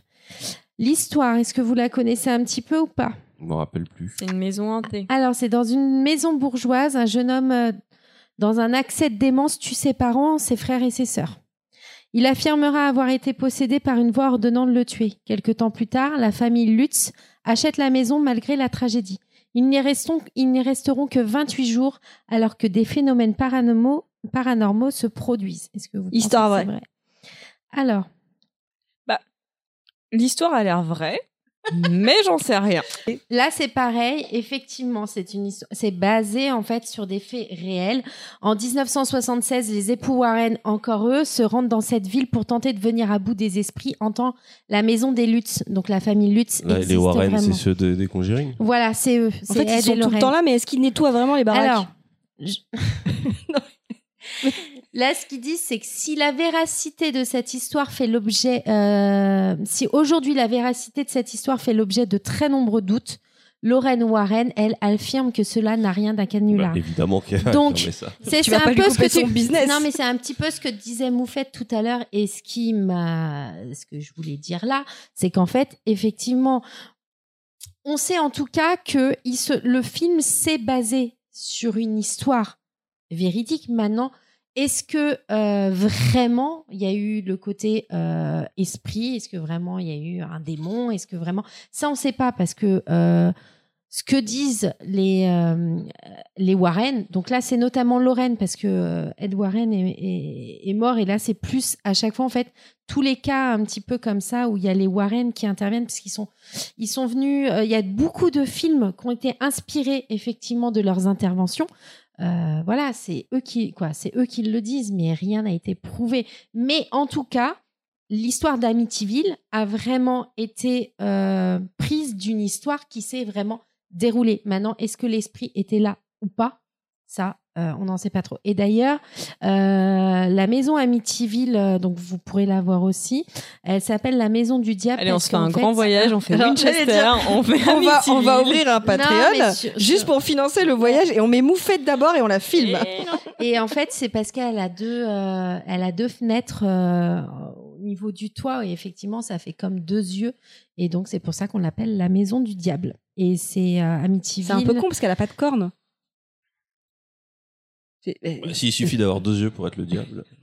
non, mais c'est vrai, le diable, il a des cornes, il a des. C'est lui qui l'a des cheminées. Ouais, ouais, elle a Elle a deux deux cheminées. Tu- une là et une là. Euh, non, ouais, et euh, en fait, il y a eu beaucoup, beaucoup de, de films Amityville qui ont été faits. Euh, je vous avouerai que je les ai pas tous vus, donc je sais pas si à chaque fois ça repart de la même histoire et qu'ils rajoutent des choses en plus ou pas. Euh, J'en sais rien, mais euh, là, je partais vraiment de celui de 1979, le premier film Amityville qui est sorti. Alors là, je vais vous parler. Alors, je vais vous parler d'un autre euh, film. Je pense pas que vous le connaissiez. C'est L'emprise de 1981. Alors, il y a eu un film L'emprise qui est sorti il y a pas longtemps sur une femme qui était battue. Alors ça, c'est pas du tout le même. C'est une femme qui a été euh, qui a été battue par son mari, si je me trompe pas. Euh, et donc, je crois qu'elle l'a abattue. Mais c'est pas du tout la même histoire. Oh putain, c'est avec, euh, avec euh, Marc Lavoine. Non, mais ça, ça, ça, c'est un téléfilm Marc Lavoine, français. Fred Testo. Alors oui, c'est alors c'est un téléfilm. Celui-là, Ah, mais oui, sur TF1. Mais oui, Ah, ça ok, c'est un téléfilm français qui a été basé sur les faits réels d'une femme qui d'une femme qui a été euh, battue par son mari. Mais ce n'est pas du tout cette histoire-là. C'est moi je vous parle vraiment de euh, d'une histoire où il y a euh, il y a euh, il y a des Ça me dit Comment quelque chose, moi, un film, euh, l'emprise. euh, C'est quoi 1981 81. En fait, l'histoire, c'est Carla voit son quotidien bouleversé lorsqu'une entité invisible la tourmente et la viole à plusieurs voilà, reprises la rappelle. laissant marquer physiquement. Des psys se penchent sur son cas, puis devant peu de résultats, des spécialistes des événements surnaturels tentent d'aider la jeune femme. Est-ce que vous pensez que c'est basé d'un fait réel Ça a l'air de. Non, ça ressemble à un truc pas. basé sur des faits réels, mais. C'est le coup du viol de fantôme, j'y crois pas. Ouais, ouais, il y a un côté- Qu'est-ce que t'en penses, Moufette? Mais ne vois pas tout, hein, parce que non, après non, je ils vont regardais, te dire. juste, euh, non, je regardais juste ouais, euh, les images. Euh, Comment elle devait gruger non. Non, non, non, c'est pas ça. C'est elle non, peut non, euh, regarder. c'était pour euh, ma calculette Mais- que je sortais mon téléphone. Mais c'est juste que des fois, ça, des fois, dans certains trucs, ça te dit déjà la ré- réponse un peu. Euh, Alors, non, mais ça a l'air bullshito. alors, moi, je vous dis que c'est une histoire vraie. Et alors, je vous conseille, quoi, je vous passe et je vous conseille pas, mais en fait, c'est inspiré. par des. Non, non, c'est inspiré d'un livre de Franck euh, Defiletta, publié en 1978. Et en fait, ça relate, mais de façon détaillée, l'horrible histoire dont fut victime Boris euh, Bitter. Je Boris, suis c'est un homme ou une femme? C'est une femme. Euh, Doris, excuse-moi, j'ai dit Boris, mais Doris, excuse-moi. En fait, je j'ai pas pu tout écrire. Euh, j'ai donc trouvé sur euh, dans mes recherches, j'ai trouvé donc l'histoire de cette femme. C'est vraiment horrible. Et il y a des images. Il y a eu des études qui ont été faites sur euh, dix semaines, je crois. Donc il y a des gens qui sont venus, qui ont pris des photos, qui ont vu euh, énormément de choses. Ces enfants qui, euh, son fils aîné, par exemple, l'a vu une fois se faire projeter, projeter contre un mur. Donc là, c'est très documenté, c'est ce que tu Ah dis. ouais, c'est vraiment, vraiment. Et je vous jure que j'ai lu, j'ai commencé à lire et je suis tombée dans le truc et je pense que je vais m'acheter le livre donc de Franck, euh, Franck. Euh, parce que c'est bon, c'est un peu glauque, hein, faut aimer. Mais effectivement, elle avait euh, des traces euh, apparentes au niveau du corps et, et ouais. Et, et le problème, c'est que la pauvre, elle a donc elle a déménagé parce qu'au début, les gens la prenaient vraiment pour une, pour une folle. Et, euh, et donc, il y a eu plein de psychiatres qui ont fait des études sur elle et ils se sont rendus compte que non, en fait, euh, elle, était, euh, elle était plutôt saine d'esprit. Et donc, suite à ça, il y a eu des gens qui sont allés euh, faire une étude chez elle et donc qui venaient et, qui ont pas vu clairement l'entité, bien que au fur et à mesure, des fois, l'entité se dessinait vraiment. Elle avait une forme humanoïde. Et, euh, et Mais attends, tu dis qu'ils ont fait tout ça, mais personne n'était en mesure de l'aider, cette femme? Bah, en fait, après, elle a même, euh, elle a même euh, quitté euh, la maison où elle vivait Oui, mais et l'entité que l'a l'entité suivie. l'a suivie jusqu'à jusqu'à sa mort. Elle n'était pas attachée à la maison, elle était Ouais, attachée à elle elle. était attachée à la personne. Donc voilà. Et personne n'a aidé cette. Bah, enfin, ils n'ont pas pu faire plus que. Alors après, oui, ils ont déclaré que c'était vraiment, elle était pas folle, quoi. C'était. Euh, Donc voilà, je vais m'acheter le livre Destin de et puis merde. je vais, euh, je vais creuser un peu plus pour voir si. euh, Si euh, ce qui s'est passé plus. Après, moi, dans mes recherches, euh, je pouvais pas lire 15 pages de, de recherche. Mais en tout cas, sur ce, ce dont, ce dont j'ai vu, euh, waouh, et il y avait donc une entité, et des fois, il y avait deux autres entités, mais beaucoup moins fortes qui venaient. Et il y a même, euh, des fois, il y a des photos où tu vois effectivement, où tu as comme un faisceau, un faisceau lumineux qui apparaît, ou même, par exemple, ils ont pris, euh, ils ont fait un, euh, ils ont fait un exemple où ils prenaient une photo euh, donc tout de suite, et où tu vois que c'est un peu flouté à certains endroits. Et il y avait des médiums. Et quand l'entité part, ils ont repris la photo. La photo n'est pas floutée. Exactement la même photo, le même angle et tout. Et la photo n'est pas floutée. Donc voilà. Donc oui. Alors le viol, c'est vrai que ça pourrait se dire, bon, bah, c'est bizarre. Mais en tout cas, elle avait des traces sur le corps. Euh, je vais vous parler de la malédiction de la Dame Blanche de 1900, euh, 1919, n'importe quoi, de 2019. Alors, c'est une légende qui raconte qu'une femme aurait noyé ses enfants dans un accès de jalousie, puis désespérée se serait jetée dans le fleuve. Euh, désormais, en fait, tous ceux qui entendent ces appels pendant la nuit sont maudits. Elle, euh, elle est tapie dans l'ombre et en fait, euh, la Yorana, la pleureuse comme on l'appelle, s'attaque aux enfants. Dans les années 70, une femme et ses enfants devient, sa cible. Et pour espérer survivre à la fureur mortelle de la, pleureuse, la famille fait appel à un prêtre aux pratiques mystiques. Est-ce que vous pensez que c'est vrai ou pas? Euh, pour moi, j'ai entendu d'autres versions. Donc, Est-ce que c'est vrai ou pas? Non. Je dirais non, c'est pour le film. non. Alors, effectivement, en fait, la romancé. Yorada, c'est donc la pleureuse, c'est une, euh, c'est basé d'un, folklore mexicain. C'est issu d'un fla- folklore mexi- mexicain. Je suis sûre que t'as le- l'équivalent euh, japonais en yokai. Et en, et Irlande, c'est une banshee en fait. C'est pour ça que j'ai pensé que c'était pas Eh ben, bon. euh, elle se présente, en fait, dans le folklore, mexicain, donc elle se présente comme l'âme d'une femme ayant perdu ou tué ses enfants, les cherchant la nuit près d'un fleuve et effrayant tous ceux qui entendent ces cris de douleur perçants. Mais effectivement, moi, ce qui m'a, ce qui m'a un peu perturbée, c'est que là, on parle de la pleureuse, mais que dans le titre, on dit la dame blanche.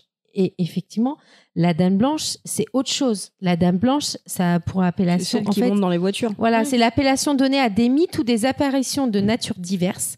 C'est soit une entité surnaturelle tenant le rôle de fée, de sorcière ou de lavandière de nuit, qui annonce plus ou moins une mort certaine, soit c'est un fantôme de femme décédée lorsqu'il s'agit de spectres euh, hantant les châteaux ou des autostoppeuses fantômes. Et la version comorienne, c'est avec des Oh. pieds de bouc. Voilà, en fait, donc Même là, pas des pieds de bouc, des pieds de vache.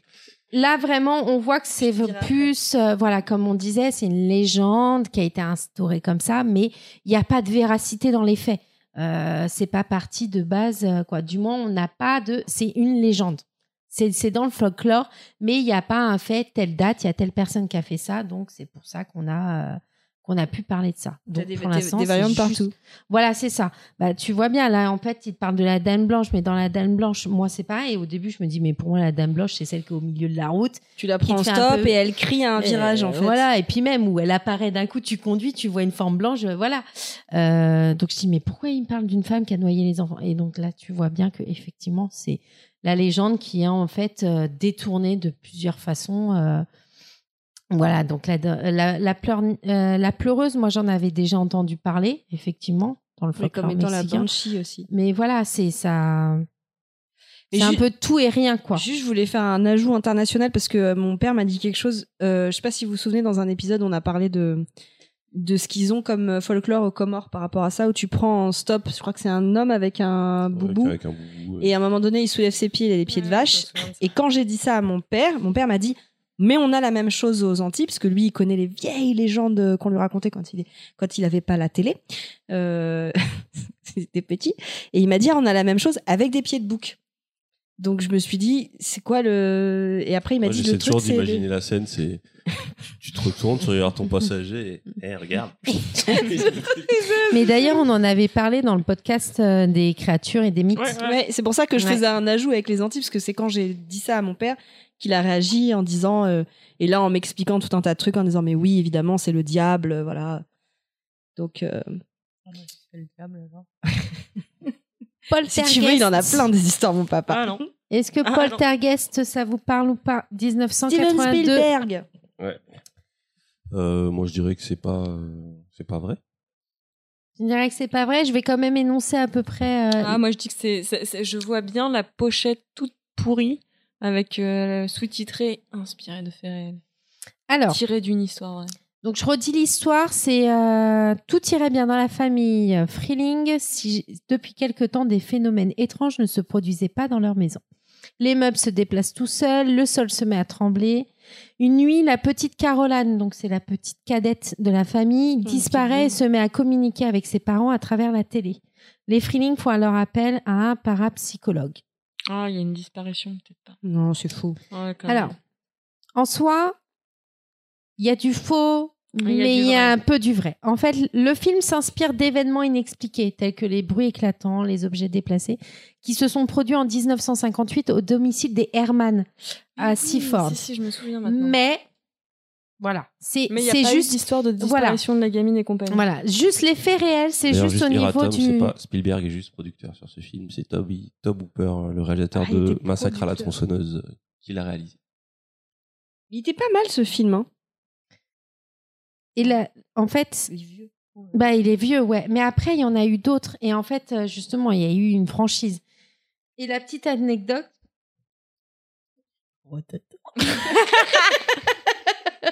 Trop de coca, tu le coca. Euh, la petite, en fait, la petite anecdote, c'est que la franchise est considérée co- par certains comme maudite à cause de la mort prématurée de plusieurs personnes associées au film. Effectivement, euh, il y a beaucoup d'acteurs ou de cadreurs ou euh, d'un son ou je sais pas, en tout cas de personnes qui ont fait les poltergeists qui euh, sont morts euh, assez dans des dans des fois de façon inexpliquée. Donc c'est la petite anecdote, mais euh, alors j'avais vu une, euh, une vidéo de débunkage là-dessus où en fait euh, ce qui ce dont il enfin ce qu'il réalise Waouh, Baldwin, t'es là? Je me suis En fait, incarnée. elle, a- elle avait préparé à Grave. rattraper sa chronique. euh, J'ai l'habitude. Euh, non, j'avais vu une vidéo de débunkage où en fait ils expliquent que dans ce genre de truc où tu sais ils associent plusieurs personnes à un film qui sont mortes de façon inexpliquée. En fait, ils réalisent souvent que euh, ce sont c'est pas forcément des personnes directes, c'est juste des gens qui ont fait des rapprochements aléatoires en prenant. euh, des fois, c'est pas forcément le cadreur, c'est le cousin du cadreur euh, qui euh, à qui est arrivé un truc chelou et puis tu sais ils, ils rattachent tout ça au Mhm. film et en fait quand quand ils t'en mettent plein eh ben les journalistes prennent ça et le et le mettent d'une certaine façon que ça fait waouh tu vois mais en fait c'est c'est pas si euh, c'est pas si inexpliqué que ça et Voilà, c'est ça. gros que, ça. beaucoup de, de productions, tu, il y a ça, ça implique souvent des, des milliers de personnes. Il y a forcément des gens qui meurent et, euh, et des fois Ouais, ça peut même être trois ans, mec, euh, ans après. Ou... Ouais, il suffit que ce soit le mec qui avait apporté le café euh, ce jour-là euh, au Ouais, plateau. voilà. On Donc voilà, c'était la petite anecdote. Effectivement, euh, moi j'ai déjà vu deux trois docu, deux trois docus dessus. euh, voilà. Donc après, si ça vous intéresse, vous pouvez toujours aller voir. Ça se trouve assez facilement. Euh, le dernier rite de, dix- de 2009. Il y a encore un. Qui coquin. Est-ce que Je ça ne connais est-ce que pas ça ce vous film. parle? Alors, Et La pochette, il n'y a pas une, une croix. euh, alors euh, euh, oui, mais Ouais. il y a une croix dans le rite aussi de avec Anthony Ah, Hopkins. ça- donc ouais. Donc l'histoire, c'est en fait c'est pour se rapprocher de la clinique où leur fils malade d'un cancer est hospitalisé. Les Campbell emménagent dans le Connecticut. Ils ne savent pas que la charmante maison victorienne qu'ils habitent est un ancien dépôt mortuaire. Euh, Johan, je crois que je me suis trompée dans le nom, mais je suis plus sûre, le fils du proprio, va bientôt les mettre en contact avec des, avec des morts maléfiques. Ouais, j'ai dû, j'ai dû, j'ai dû mal écrire. Bref, avec des, euh, avec des esprits maléfiques plutôt. Est-ce que vous pensez que c'est vrai ou pas? Ça fait très générique, ce genre d'histoire qui peut avoir existé. Hum, Moi, je dis non. Moi, je dis ouais. Hmm. Moi, je dis. hmm. Eh ben, c'est. mouais. Ah, tu vois. C'est- C'est quand même plus ouais que, que mouais. Mais euh, en fait, c'est le film, il s'inspire de la véritable histoire de la famille Snedeker, qui fait partie en fait des dossiers Warren encore.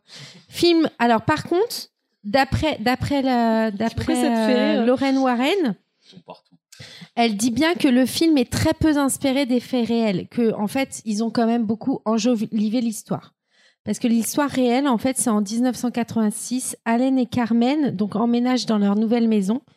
Euh, un de leurs fils a déclaré avoir vu des fantômes et des visions terrifiantes, mais tous les deux restent un peu incrédules, tu vois. Ils se disent bon, euh, ils parlent, ils parlent, mais bon, c'est pas sûr.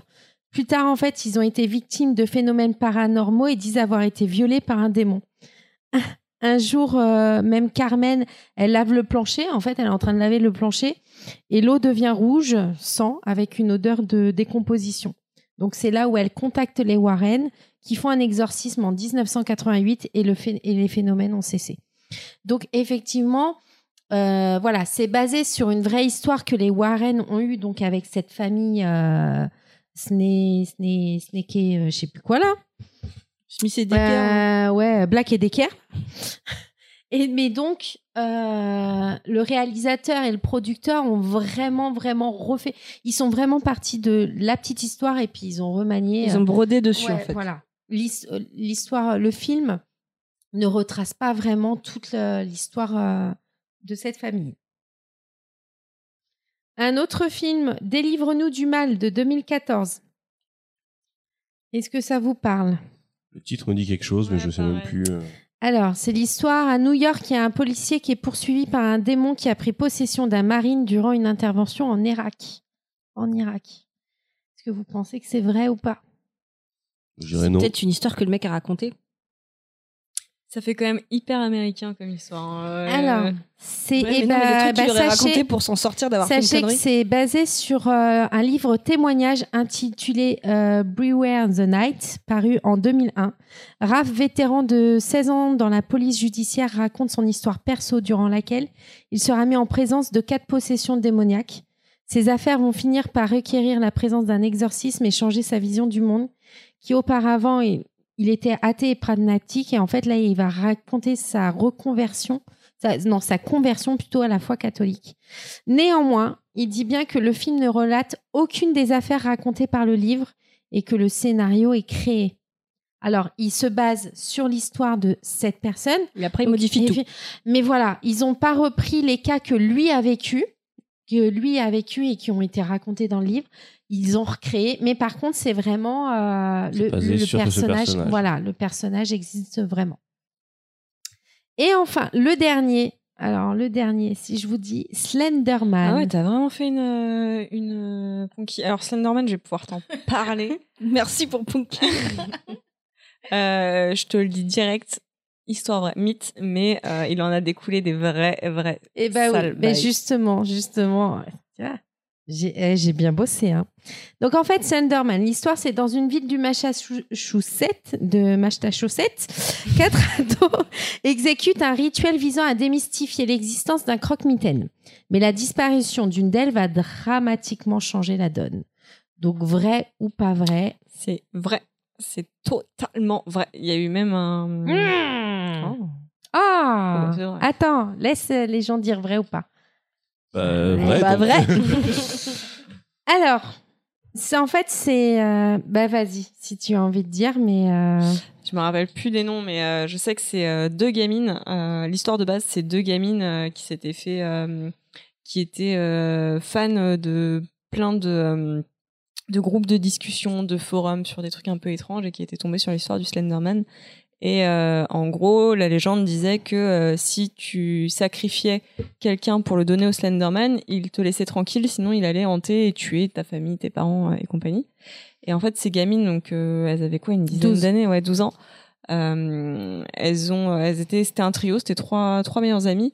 Et il y en a deux qui étaient vraiment à fond là-dessus, l'autre n'était pas au courant. Et en fait, un jour, elles faisaient une pyjama party et euh, elles sont parties se, se balader avant pour jouer sur une. commercial.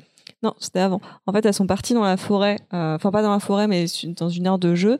Euh, et puis ensuite, elles sont parties dans la forêt et en fait, elles ont mis genre, je sais plus, une vingtaine ou une quarantaine, de, non, une vingtaine de, de, de coups de, poignard, euh, enfin de coups de couteau euh, dans l'une des gamines pour euh, sacrifier au Slenderman euh, et, euh, et du coup protéger leur famille.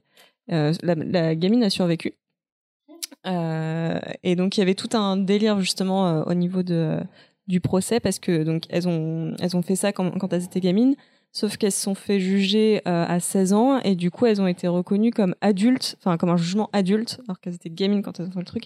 Et du coup j'ai vu des vidéos des interrogatoires et, euh, et les gamines enfin c'est impressionnant en fait comment tu peux te faire monter la tête sur internet quand euh, quand t'es enfant et que t'es un peu crédule et euh, et vraiment, quand elles en parlent et qu'elles racontent aux policiers qui, eux, comprennent rien, parce qu'à l'époque, euh, Slenderman, ils savaient pas du tout ce que Mhm. c'était. Elles, elles y croient vraiment en fait. Ah ouais, ouais, elles sont vraiment en train de leur dire, bah Et oui. Slenderman, euh, c'est vraiment des- Ah, ah. un délire qui vient d'Internet. Ouais, c'est ça un a été créé, hein. hein. C'est c'est Ça a clairement été un créé. creepypasta.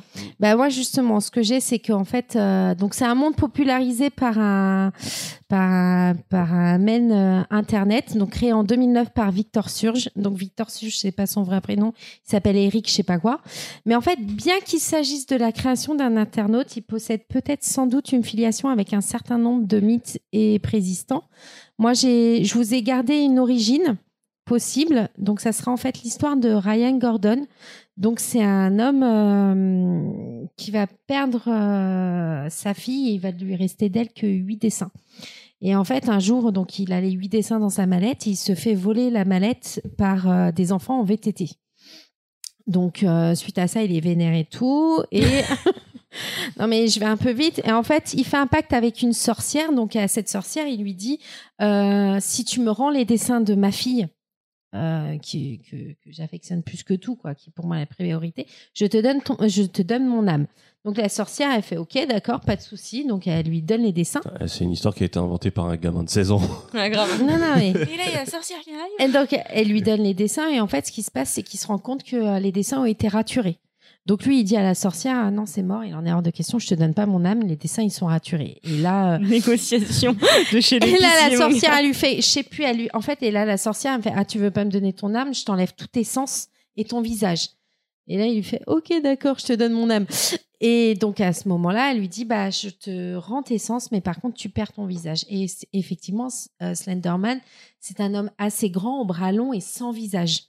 Et donc après, euh, donc voilà, donc il retrouve un peu ses sens, mais il perd euh, son visage et il va se mettre en quête de retrouver les enfants euh, qui ont raturé son dessin et donc il les massacre. Il le fait, je crois que c'était dans une forêt, il les retrouve et donc il les massacre tous. Donc ça, ça serait peut-être une histoire d'origine possible, mais rien n'est dit. Et donc, comme disait euh, là la petite anecdote, comme disait Moufette, c'est en 2014 dans le Wisconsin, deux ados de 12 ans ont assassiné donc une camarade de classe de façon assez brutale et pendant leur procès, elles ont dit qu'elles avaient été forcées par le Slenderman. Elles ont été condamnées et actuellement elles sont en HP. Et ouais, ouais. Voilà. Et, euh, et en fait, ouais, non, l'histoire du centre commercial, c'est parce qu'elles se sont fait euh, attraper au centre commercial parce qu'elles étaient pleines de sang et que du coup, elles sont allées dans un Walmart pour euh, laver leurs euh, leurs vêtements.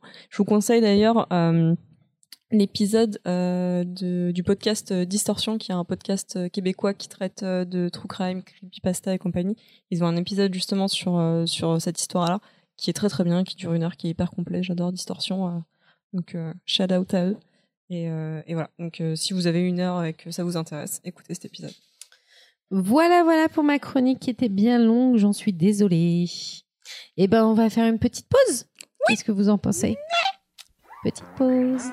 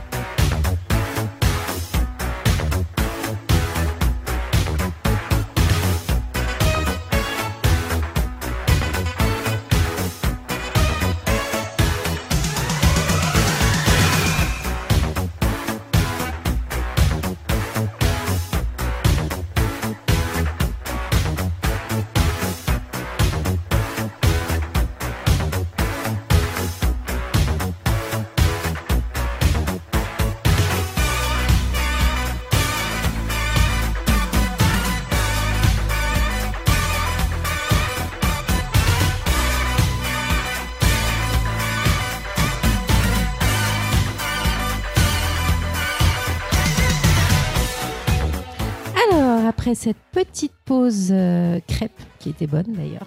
Ouais. Je fais bien les crêpes. Je kiffe. Euh, nous allons attaquer avec Choco. Donc, qu'est-ce que tu vas nous raconter, Choco? Eh bah, comme euh, souvent quand j'ai pas d'idée, je prends le sujet du jour, je le rajoute dans le jeu vidéo et je fais une petite chronique. Donc aujourd'hui, les fantômes dans le jeu vidéo. Euh, Youhou Youhou. Euh, bah, en réfléchissant très très très vite, on peut identifier à, à l'aube de, de- de ce média, dans les premières stars qu'il y a eu, des fantômes euh, qui sont tout de suite assez qui sont tout de suite fait connaître.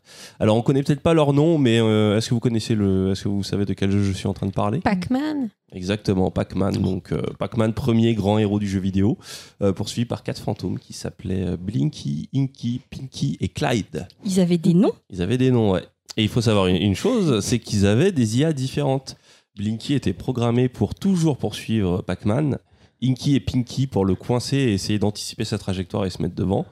Et euh, Clyde passait son temps à alterner entre poursuivre et d'un coup le fuir, même quand il n'avait pas la Pac-Gomme. Donc, On dirait des Teletubbies. Ah bah oui. Peut-être que c'est leur ancêtre. Et euh, bah, ce qui est marrant, c'est que pourquoi des fantômes? Euh, Tout simplement parce qu'à l'époque, euh, c'était simple à représenter. Ça, faisait, ça permettait d'avoir des adversaires assez facilement identifiables. Euh, qui nécessitaient pas beaucoup de, de pixels, parce qu'à l'époque, euh, bah, d'un côté, on a Pac-Man qui est juste un, un cercle rouge, qui euh, on, on l'a souvent comparé à une part de pizza. D'ailleurs, euh, petite anecdote que vous Il est pouvez pas jaune Mais il est jaune, Pac-Man. J'ai dit quoi? J'ai dit rouge? Rouge. ah bah, je voulais dire jaune. Euh, petite anecdote euh, tirée, de, tirée de, de Scott Pilgrim d'ailleurs, Euh, mais vérifiée, c'est que Pac-Man à l'origine devait s'appeler Puckman parce que à cause de sa forme tel un, un palais. Et un palais, c'est un puck. Euh, sauf qu'ils ont très vite eu l'intelligence de se dire Ah, euh, sur les bandes d'arcade, il risque d'y avoir des gens euh, mal intentionnés qui vont transformer le P en F. Donc ils ont décidé de l'appeler Pac-Man en référence au bruit qu'il fait pacou pacou pacou pacou en ouvrant la bouche. Donc ouais, Pac-Man, première int- introduction des fantômes. Un autre fantôme de cette première époque, on va dire, on peut remonter à Pac-Man, on était en 1980.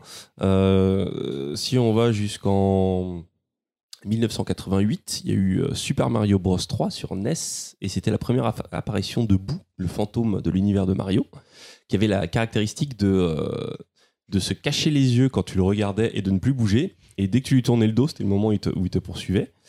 Et en fait, ça m'a amené à parler de justement qu'est-ce que qu'est-ce que le fantôme apporte dans le jeu vidéo? Parce que mine de rien, le fantôme, c'est des contraintes que euh, que d'autres types d'ennemis n'ont pas. C'est-à-dire que euh, tu prends un zombie, tu prends un démon, tu prends un monstre, c'est des, êtres, c'est des êtres euh, De chair. tangibles et de chair ou, euh, ou de métal ou de ce que tu veux. Et c'est vrai que la caractéristique du fantôme, c'est son intangibilité, ce qui a souvent aussi posé des défis techniques. Euh, euh, si je reste sur bout, euh, très vite dans la version Super Nintendo, c'était la première fois qu'on avait des, des, des personnages en pixels euh, semi-transparents, enfin transparents.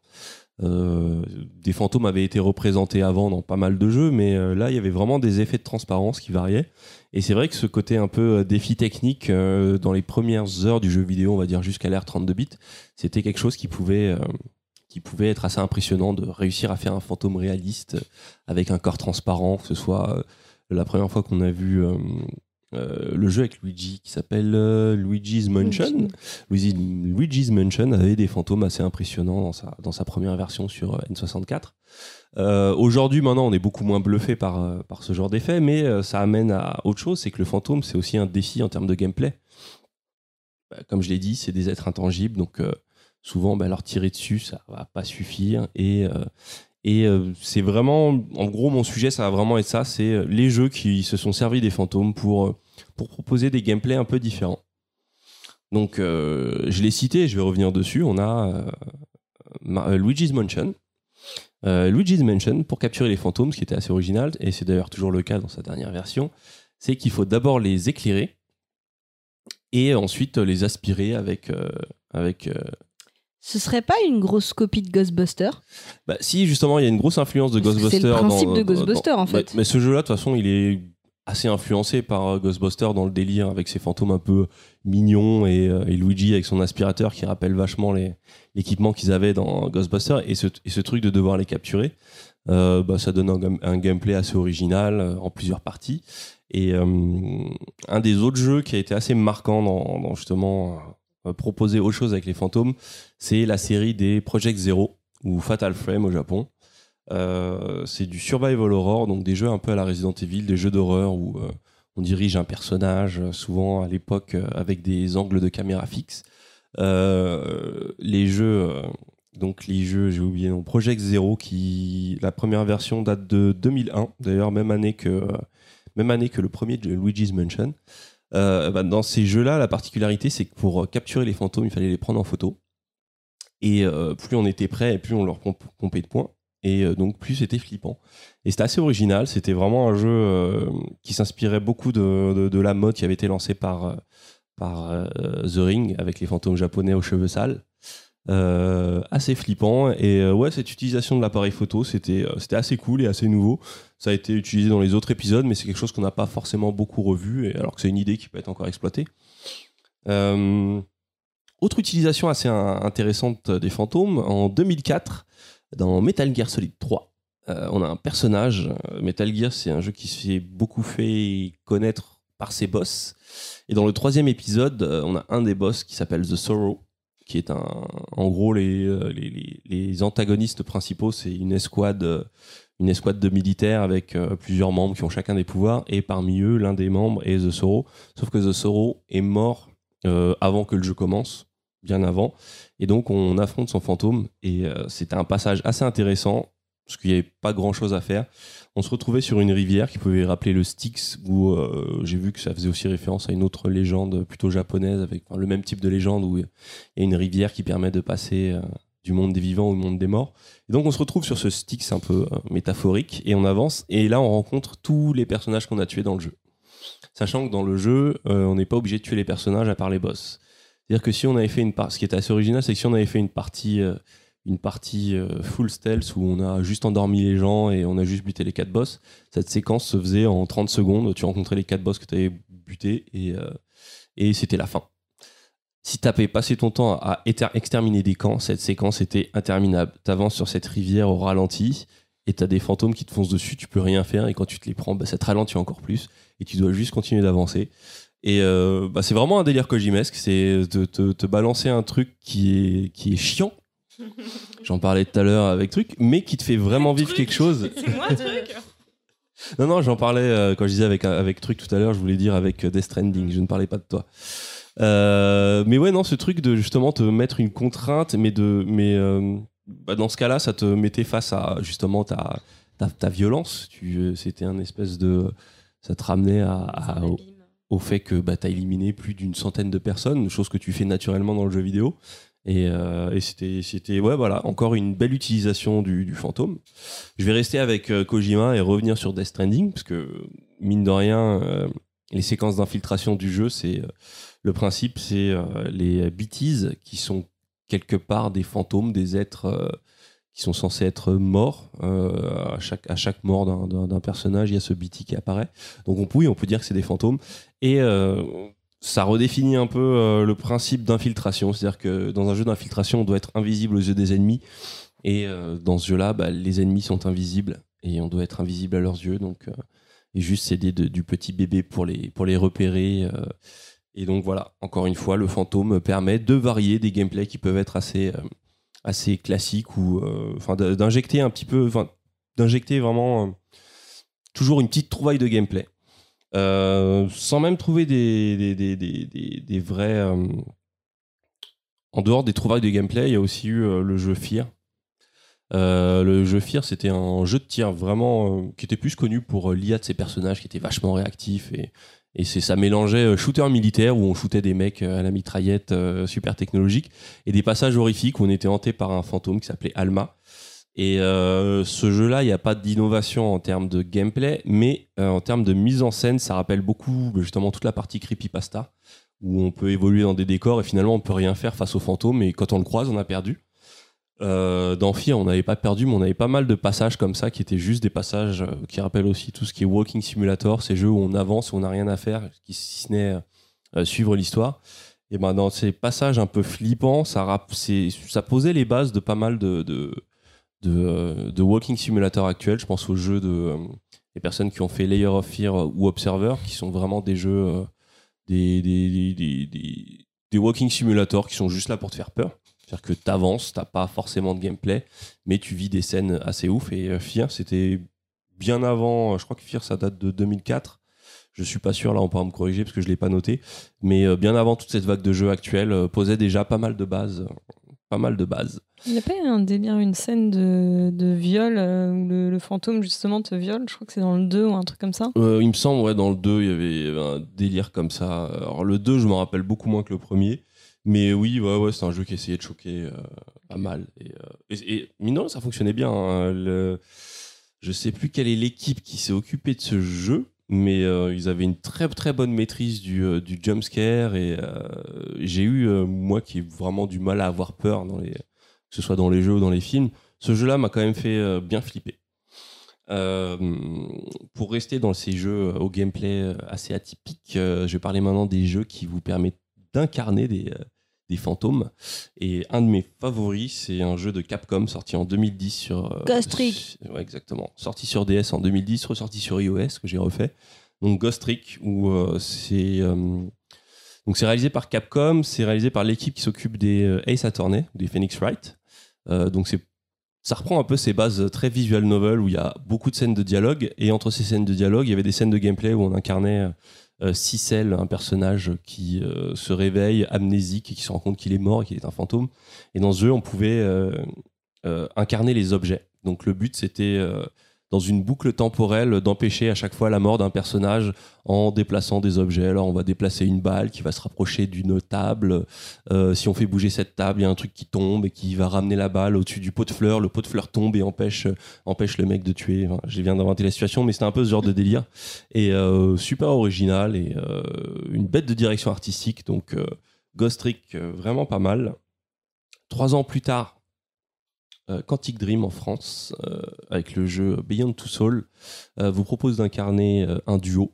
Euh, donc un personnage incarné par Ellen Page, dont j'ai oublié le nom, et euh, une espèce... Jodie Holmes. Jodie Holmes, bien, merci. Et, On connaît euh, donc tous ces personnages par cœur. LGBT. et euh, qui est rattaché à un, un genre de fantôme qui s'appelle Aiden et euh, qu'on a l'occasion de diriger. Et pareil, il y a ce principe de pouvoir euh, interagir sur les objets. Là, c'est un peu plus. euh, c'est plus. euh, bah, on, peut, on peut virer les chaises, on peut être énervé, on peut faire tomber des trucs. C'est un peu plus de la violence. Il y a moins ce côté un peu construction de machines euh, un peu folle. Mais, mais pareil, c'est ce- ce- ce- ce- cette capacité de s'incarner dans les, dans les objets du décor. C'est vraiment un, un délire que le fantôme permet. Il y a un jeu qui était un peu plus raté de Square Enix sorti en 2014 qui s'appelait Murdered Soul Suspect, qui était un jeu d'aventure où on incarnait un détective euh, mort. Euh, ouais, voilà, un jeu assez raté, mais qui, euh, voilà, qui, qui, qui, qui proposait de pouvoir euh, prendre possession des gens, euh, de pareil, de faire flipper les gens en déplaçant des objets.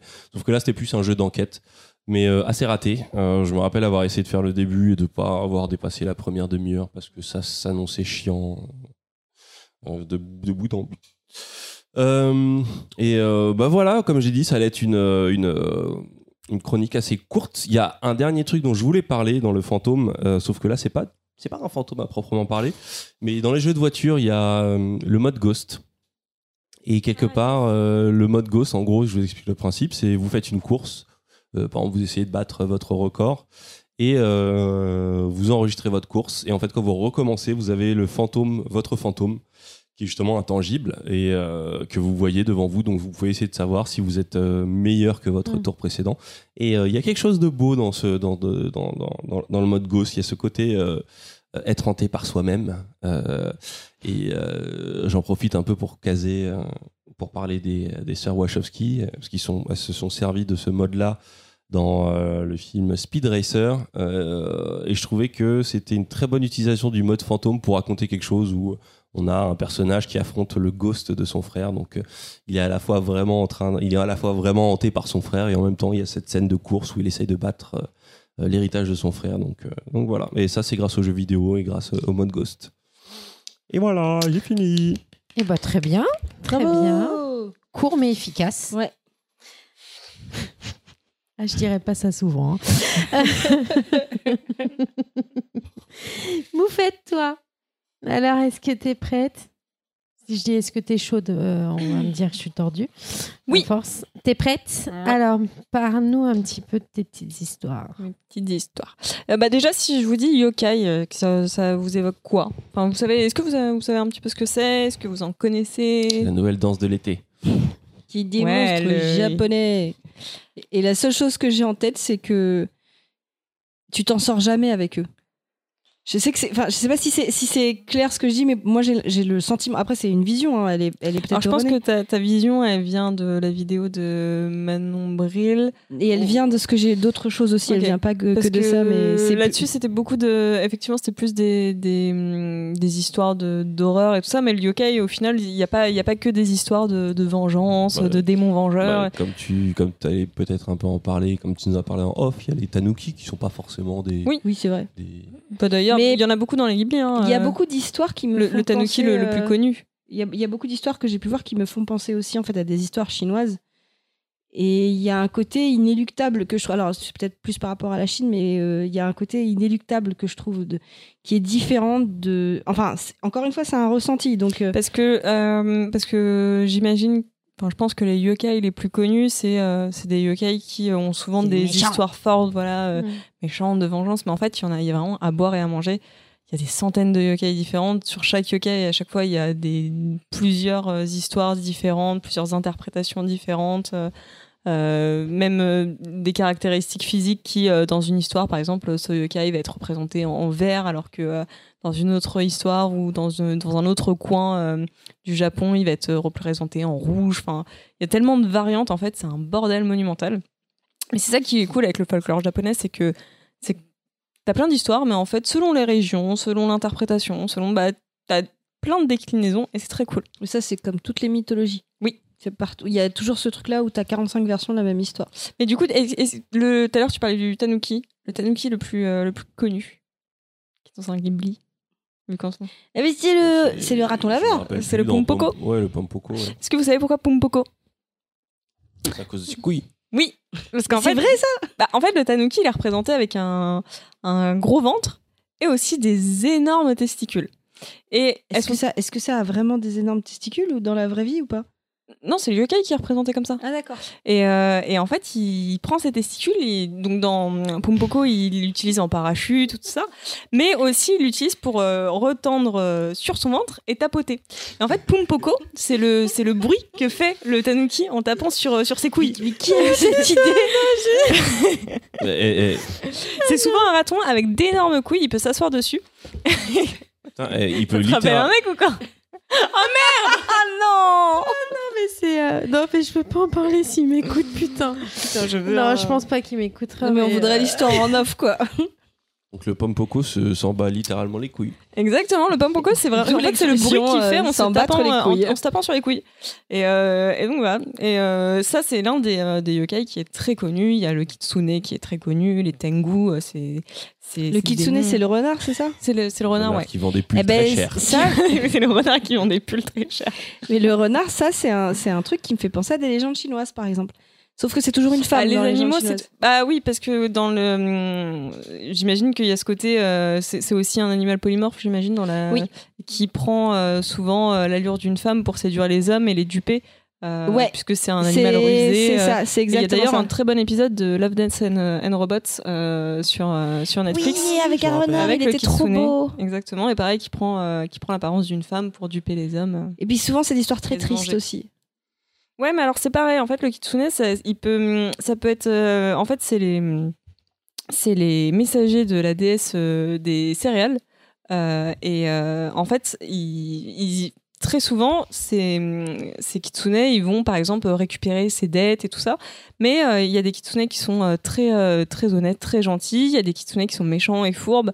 Euh, et c'est ce que je te disais, en fait, il n'y a pas vraiment d'histoire euh, propre. Euh, Il y a tellement de, de variantes. Un kitsune, ça peut être très gentil, comme ça peut être très méchant, ça peut être très fourbe, comme ça peut être. Donc il n'y a pas de, de, de caractéristiques, euh, j'ai envie de dire, psychologiques. En fait, il y a le, le Définitif. kitsune dans le, dans le Japon, enfin dans le, dans le folklore japonais. Il y a tellement, tellement, tellement d'histoires et d'interprétations, c'est hallucinant. Quand, même quand tu cherches genre légende kitsune euh, ou genre de trucs, euh, tous, les, tous les trucs que tu peux lire dessus va te dire de toute façon qu'il y a énormément de de- d'histoires avec ça et qu'il n'y a pas une histoire propre au kitsune. Il y a le, le renard à neuf queues, euh, tu sais que c'est un animal polymorphe, il y en a qui se, qui se transforment en femmes pour euh, avoir les faveurs des hommes et, euh, et, et les, les fourber de cette façon. Parce que dans Naruto, il s'appelle Kitsune d'ailleurs, son démon. Enfin, Ah. Est-ce que c'est un Kitsune dans Naruto Ah, les, euh, les. Putain, ouais, le, le, comment ils s'appellent leur, là, Avec leur masque, là, je sais plus, c'est leur communauté, là, comment elle s'appelle? Euh, Je sais plus. Les mais, euh, mais en tout cas, lui, il est, il est hanté par un renard à neuf queues, justement. Donc, euh, Bah oui, ça vient, ça vient de, ça vient de du kitsune. Donc les yokai, en fait, c'est des, des fantômes, des monstres, des esprits, des créatures issues euh, du folklore japonais. On peut aussi les appeler les euh, mamono, mononoke ou les ayakashi. Alors les ayakashi, c'est plus pour les yokai qui ont un rapport avec l'eau, très souvent qui euh, apparaissent à la surface de l'eau. Ils ont un comportement qui varie de l'espièglerie à la malveillance, comme je disais pour le, le kitsune, et occasionnellement, ils portent chance ou malchance à ceux qui les rencontrent. Ils possèdent souvent des attributs d'animaux, comme euh, le kappa, donc le kappa c'est la grosse tortue, Euh, le kitsune qui est un renard, le tengu qui est, un, qui est souvent une, une tête de démon avec des ailes. Euh, le tengu, euh, on Avec le reconnaît les- parce qu'il a un grand nez, Mm. hyper allongé. Euh, D'autres fois, euh, il a des traits plus humains. Il peut ressembler aussi à des objets inanimés. Euh, ça, on les appelle les tsukumogami. Euh, D'ailleurs, il y a le, le plus connu, c'est le kasaobake, le- l'espèce d'ombrelle qui tient sur un pied euh, avec un seul œil. Je sais pas si vous le voyez. Oui, c'est dans, on le voit dans Popoko d'ailleurs. Enfin, de- quand il, Quand il y a la- la- le défilé. Bah, il est représenté dans pas mal de films aussi. C'est un yokai qui est, qui est très connu. Il y en a d'autres qui n'ont pas de forme du tout. Euh, et souvent, ils ont des pouvoirs euh, surnaturels. Et dont la métamorphose qui, euh, qui est l'un des, des pouvoirs euh, les plus courants dans les yokai. Et, euh, et ceux-là, on les appelle les bakemono ou les obake. Voilà, donc je l'ai dit, il y a plusieurs types de yokai différents. Les oni, qui sont des espèces de d'ogres euh, descendant des montagnes à la peau souvent rouge, marron ou noire, avec une large bouche aux dents acérées et deux cornes sur la tête. Le plus connu, c'est le démon vengeur, Anya. Je sais pas si vous voyez. euh, moi, je vois l'image ouais, avec des gros yeux euh, très expressifs. Ouais, l'image qu'on voit dans Si plein si vous de suivez un petit peu de, euh, de tatouage, euh, de tatoueurs japonais, tout Il y ça, a beaucoup de tatouages Voilà. qui, le, qui le font. c'est très souvent beaucoup des de masques tatouages, Anya. je veux dire. C'est très souvent le, le masque rouge avec Mm. les cornes et les dents Bah, acérées. souvent, on fait le, le- un peu l'amalgame entre Oni et démon. Enfin, c'est souvent utilisé que ce soit dans les animés ou dans les, ou même dans le, dans. Moi, au début, je pensais que les Oni c'était des démons en fait, alors que non. Mais Il y a de, je sais pas si vous lisez Gantz. Je sais qu'il y a dans Gantz, il y a ouais, ce, ouais. il y a- oui, il y a oui, le- dans les premiers, euh, dans les dans premiers- l'Osaka, l'arc Osaka, Mm. si j'ai bien suivi. Il y a, euh, il y a un, un démon Anya dedans. Euh, Il y a les Tengu, donc j'en ai parlé, ces grands démons avec le nez allongé. Donc eux, ce sont des gobelins ayant euh, une connaissance des arts martiaux ainsi que des pouvoirs surnaturels. Les animaux, comme le très connu le Tanuki, on en a parlé juste avant, ou le Kitsune, on en a parlé aussi, le renard. Et les euh, Tsukumogami, dont j'ai parlé tout, euh, tout à l'heure, qui sont euh, des objets euh, qui peuvent être une lutte, un parapluie ou encore une bouilloire. Donc il y a vraiment énormément de catégories. Il y a des centaines et des centaines et des centaines de yokai. Donc comme je vous dis, c'est une galère parce que bah, tu peux taper le nom d'un yokai sur Google, tu vas avoir une dizaine d'histoires différentes à chaque fois avec bah, toujours des points qui, qui, se, qui Concordent. mais à chaque fois des petites variantes sur l'histoire, sur euh, la façon dont ça s'est passé, où ça s'est passé, euh, ou alors ses caractéristiques euh, physiques. Et, et, et donc je me suis, je me suis dit, bah tiens, on en connaît beaucoup des yokai. Enfin, pour ceux qui s'intéressent un petit peu à la culture japonaise ou qui ont une, une, une consommation de la culture de toute façon, puisque par exemple Princesse Mononoke, euh, Pompoko, tout ça, dans le- même dans les Ghibli, il y a énormément de représentations des yokai, même si on le sait pas. Tu sais pas forcément ce que c'est, mais tu vois bien qu'il y a Ouais. des choses qui Bah, le- reviennent. les bains dans, euh, dans, Ouais, dans les- ouais, ouais, c'est ouais. que ça en fait. Ouais. Exactement. Et donc j'avais env- envie de vous parler de, de yokai peut-être un petit peu moins connus, qui ont des histoires peut-être un petit peu moins fortes ou un petit peu moins marquantes, euh, mais euh, qui, moi, me font marrer. Euh, du coup, je vous en ai sélectionné trois, qui sont mes trois préférés. Enfin, pas forcément les trois préférés, mais ceux qui m'ont fait marrer. Je me suis inspirée d'un d'un bouquin qui est très cool, euh, que je vous conseille si jamais vous voulez euh, vous intéresser à ça. Le dictionnaire des, euh, des yokai de Shigeru Mizuki, donc, euh, qui reprend pff, je sais même pas combien il y a de pages là-dedans, mais il doit y avoir bien euh, 300, 400, peut-être 500 pages, je sais pas. Enfin, Ça, ça a l'air intéressant, ce genre de page livre. et raconte l'histoire d'un yokai avec une illustration. Donc c'est un mangaka qui était euh, qui était très connu euh, et qui a fait la Seconde Guerre mondiale, euh, qui, a, qui a perdu euh, un bras. Je crois qu'il était gaucher et qu'il a perdu son bras gauche et qui du coup maintenant illustre de la main droite. Je dis peut-être des conneries. Il faudrait que, que je retrouve ça.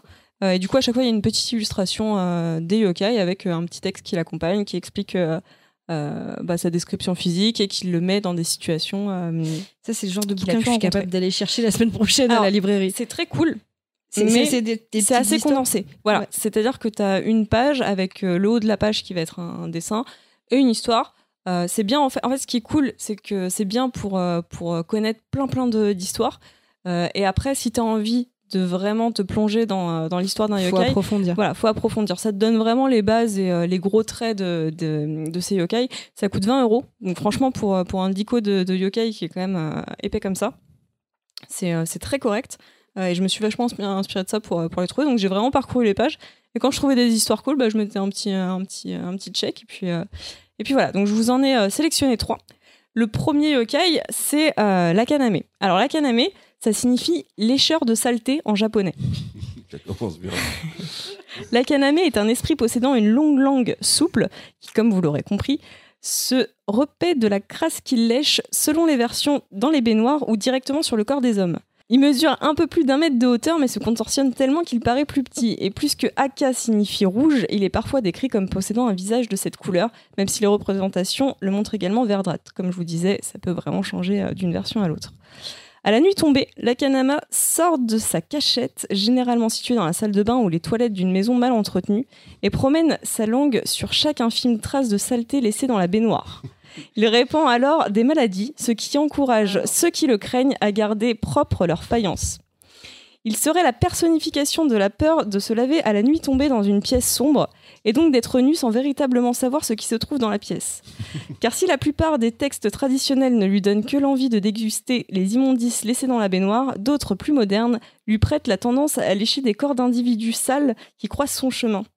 Tombant sur une personne dégoûtante ou en mauvaise santé, il ne pourrait s'empêcher de la lécher de partout, pour se nourrir de chaque petite trace de saleté, se frottant sous les aisselles, sous ses pieds et à chaque endroit où la transpiration s'accumule. En fait, je pensais que c'était cool, mais s'ils te donnent des maladies, c'est pas cool. Et bah justement, en fait, les yokai, c'est aussi beaucoup, beaucoup, beaucoup d'histoires pour les enfants et pour euh, éduquer les enfants par la peur. c'est hyper, euh, hyper chelou. Mais euh, t'as par exemple un yokai. Quand je te dis qu'il y a des yokai pour tout, c'est qu'il y a un yokai euh, qui n'apparaît que quand les enfants jouent à cache-cache dehors la nuit. Et en fait, c'est une façon pour les parents de dissuader les gamins de sortir la nuit en leur disant bah si tu sors il y a euh, ce yokai là de toute façon qui va t'attraper euh, et qui va te Donc c'est l'éducation par le traumatisme, en fait. Exactement. Et donc, la kaname, ça fait vraiment partie de ces, euh, de ces yokai-là. Euh, pour tous les crasseux qui nous écoutent, euh, la kaname va venir Lécher. vous lécher les aisselles. Alors, Attends, il y en a peut-être qui aiment ça. ouais. Alors, je dis pas. Euh, donc ça, c'était le premier, euh, le premier yokai qui m'a fait, euh, qui m'a fait marrer. Euh, le deuxième yokai, c'est euh, le Jinmenzo. Alors lui, son, son, Ah, je son- vais essayer de le dessiner sur la couve, le, le, le Bah, lécheur, tu verras parce que celui-ci est pas mal non plus. Son nom signifie furoncle ou tumeur à la face humaine. C'est une maladie. Alors, je vous ai dit, les yokai, c'est pas forcément perceptible.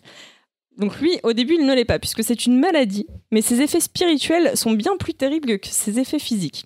Au départ, on le prend pour une simple grosseur. Mais il ne semble pas vouloir disparaître. Au contraire, il suppure de plus en plus. La plaie se fend et forme un visage humain. On a beau le resséquer, il réapparaît toujours, comme s'il était enraciné dans le corps. En plus, on dit qu'il se met à parler la nuit et provoque une vive douleur. Il est alors conseillé de le nourrir pour calmer la douleur. La légende raconte que la tumeur se régalait de tout, sauf des fritillères. Alors les fritillères, j'ai cherché parce que quand j'ai lu ça, je me dit qu'est-ce que c'est que cette merde? Je pensais que c'était des trucs à frire. En fait, c'est des petites plantes herbacées. Donc les médecins eut alors l'idée de réduire la plante en poudre et de la faire intégrer de force à Jin Menso. Le visage se défigura petit à petit et disparut en quelques jours sans laisser de traces.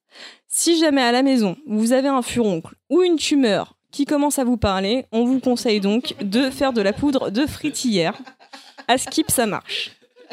Donc ça, c'était le Jin Menso. Si tu veux t'éclater à dessiner un furoncle avec un visage euh, qui se marre, je t'en prie. C'est un petit Kato.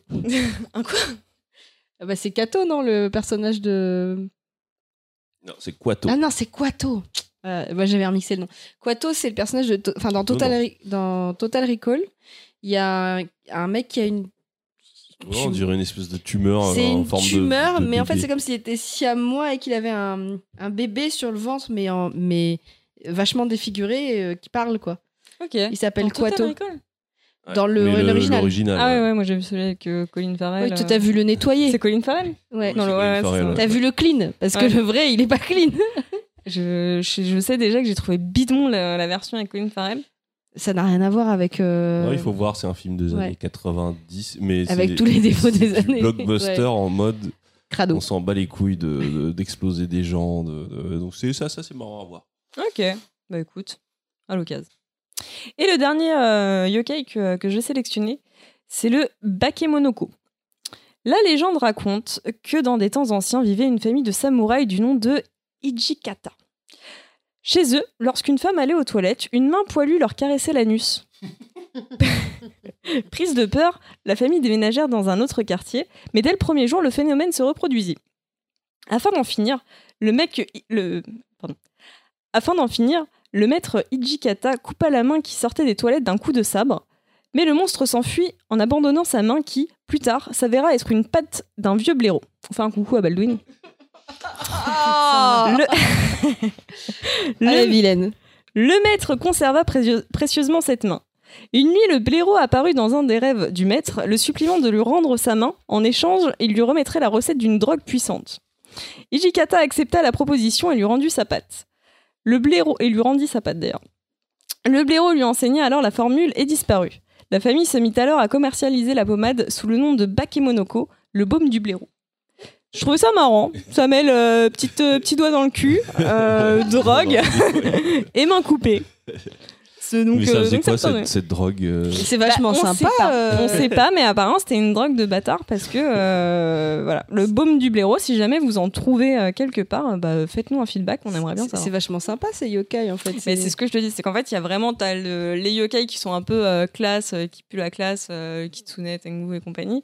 Et t'as vraiment derrière des, des- t'as tout. T'as vraiment de tout, de tout, de tout, de tout. Non, je pense que euh, le chaque dictionnaire là me tente de plus en plus en fait. Bah, franchement, c'est c'est le genre de truc à feuilleter euh, Ouais, parce voilà. que tu le lis pas en un. En quoi, un tu le mets dans les toilettes, Ouais, c'est ça. euh, tu te mets un petit marque-page et tu les lis à chaque fois. Et s'il y a vraiment un nom qui te retient, un, un yokai qui retient ton attention, ah bah, tu notes le nom et tu vas faire un peu plus de recherche euh, dessus. Mm. Mais, euh, c'est un mais livre de toilette. Pour le coup, euh, c'est c'est vraiment très chouette. 20 balles, franchement, euh, pour le contenu, c'est euh, c'est hyper correct et euh, je conseille. Voilà, bah c'est tout pour moi. Bravo. oh, Oui, bravo. Merci. C'était sympa. Ouais, ouais, Ça- ouais, ça ouais, va. ouais. Et c'est tout en finesse. Toujours. Alors, on va passer à Punky.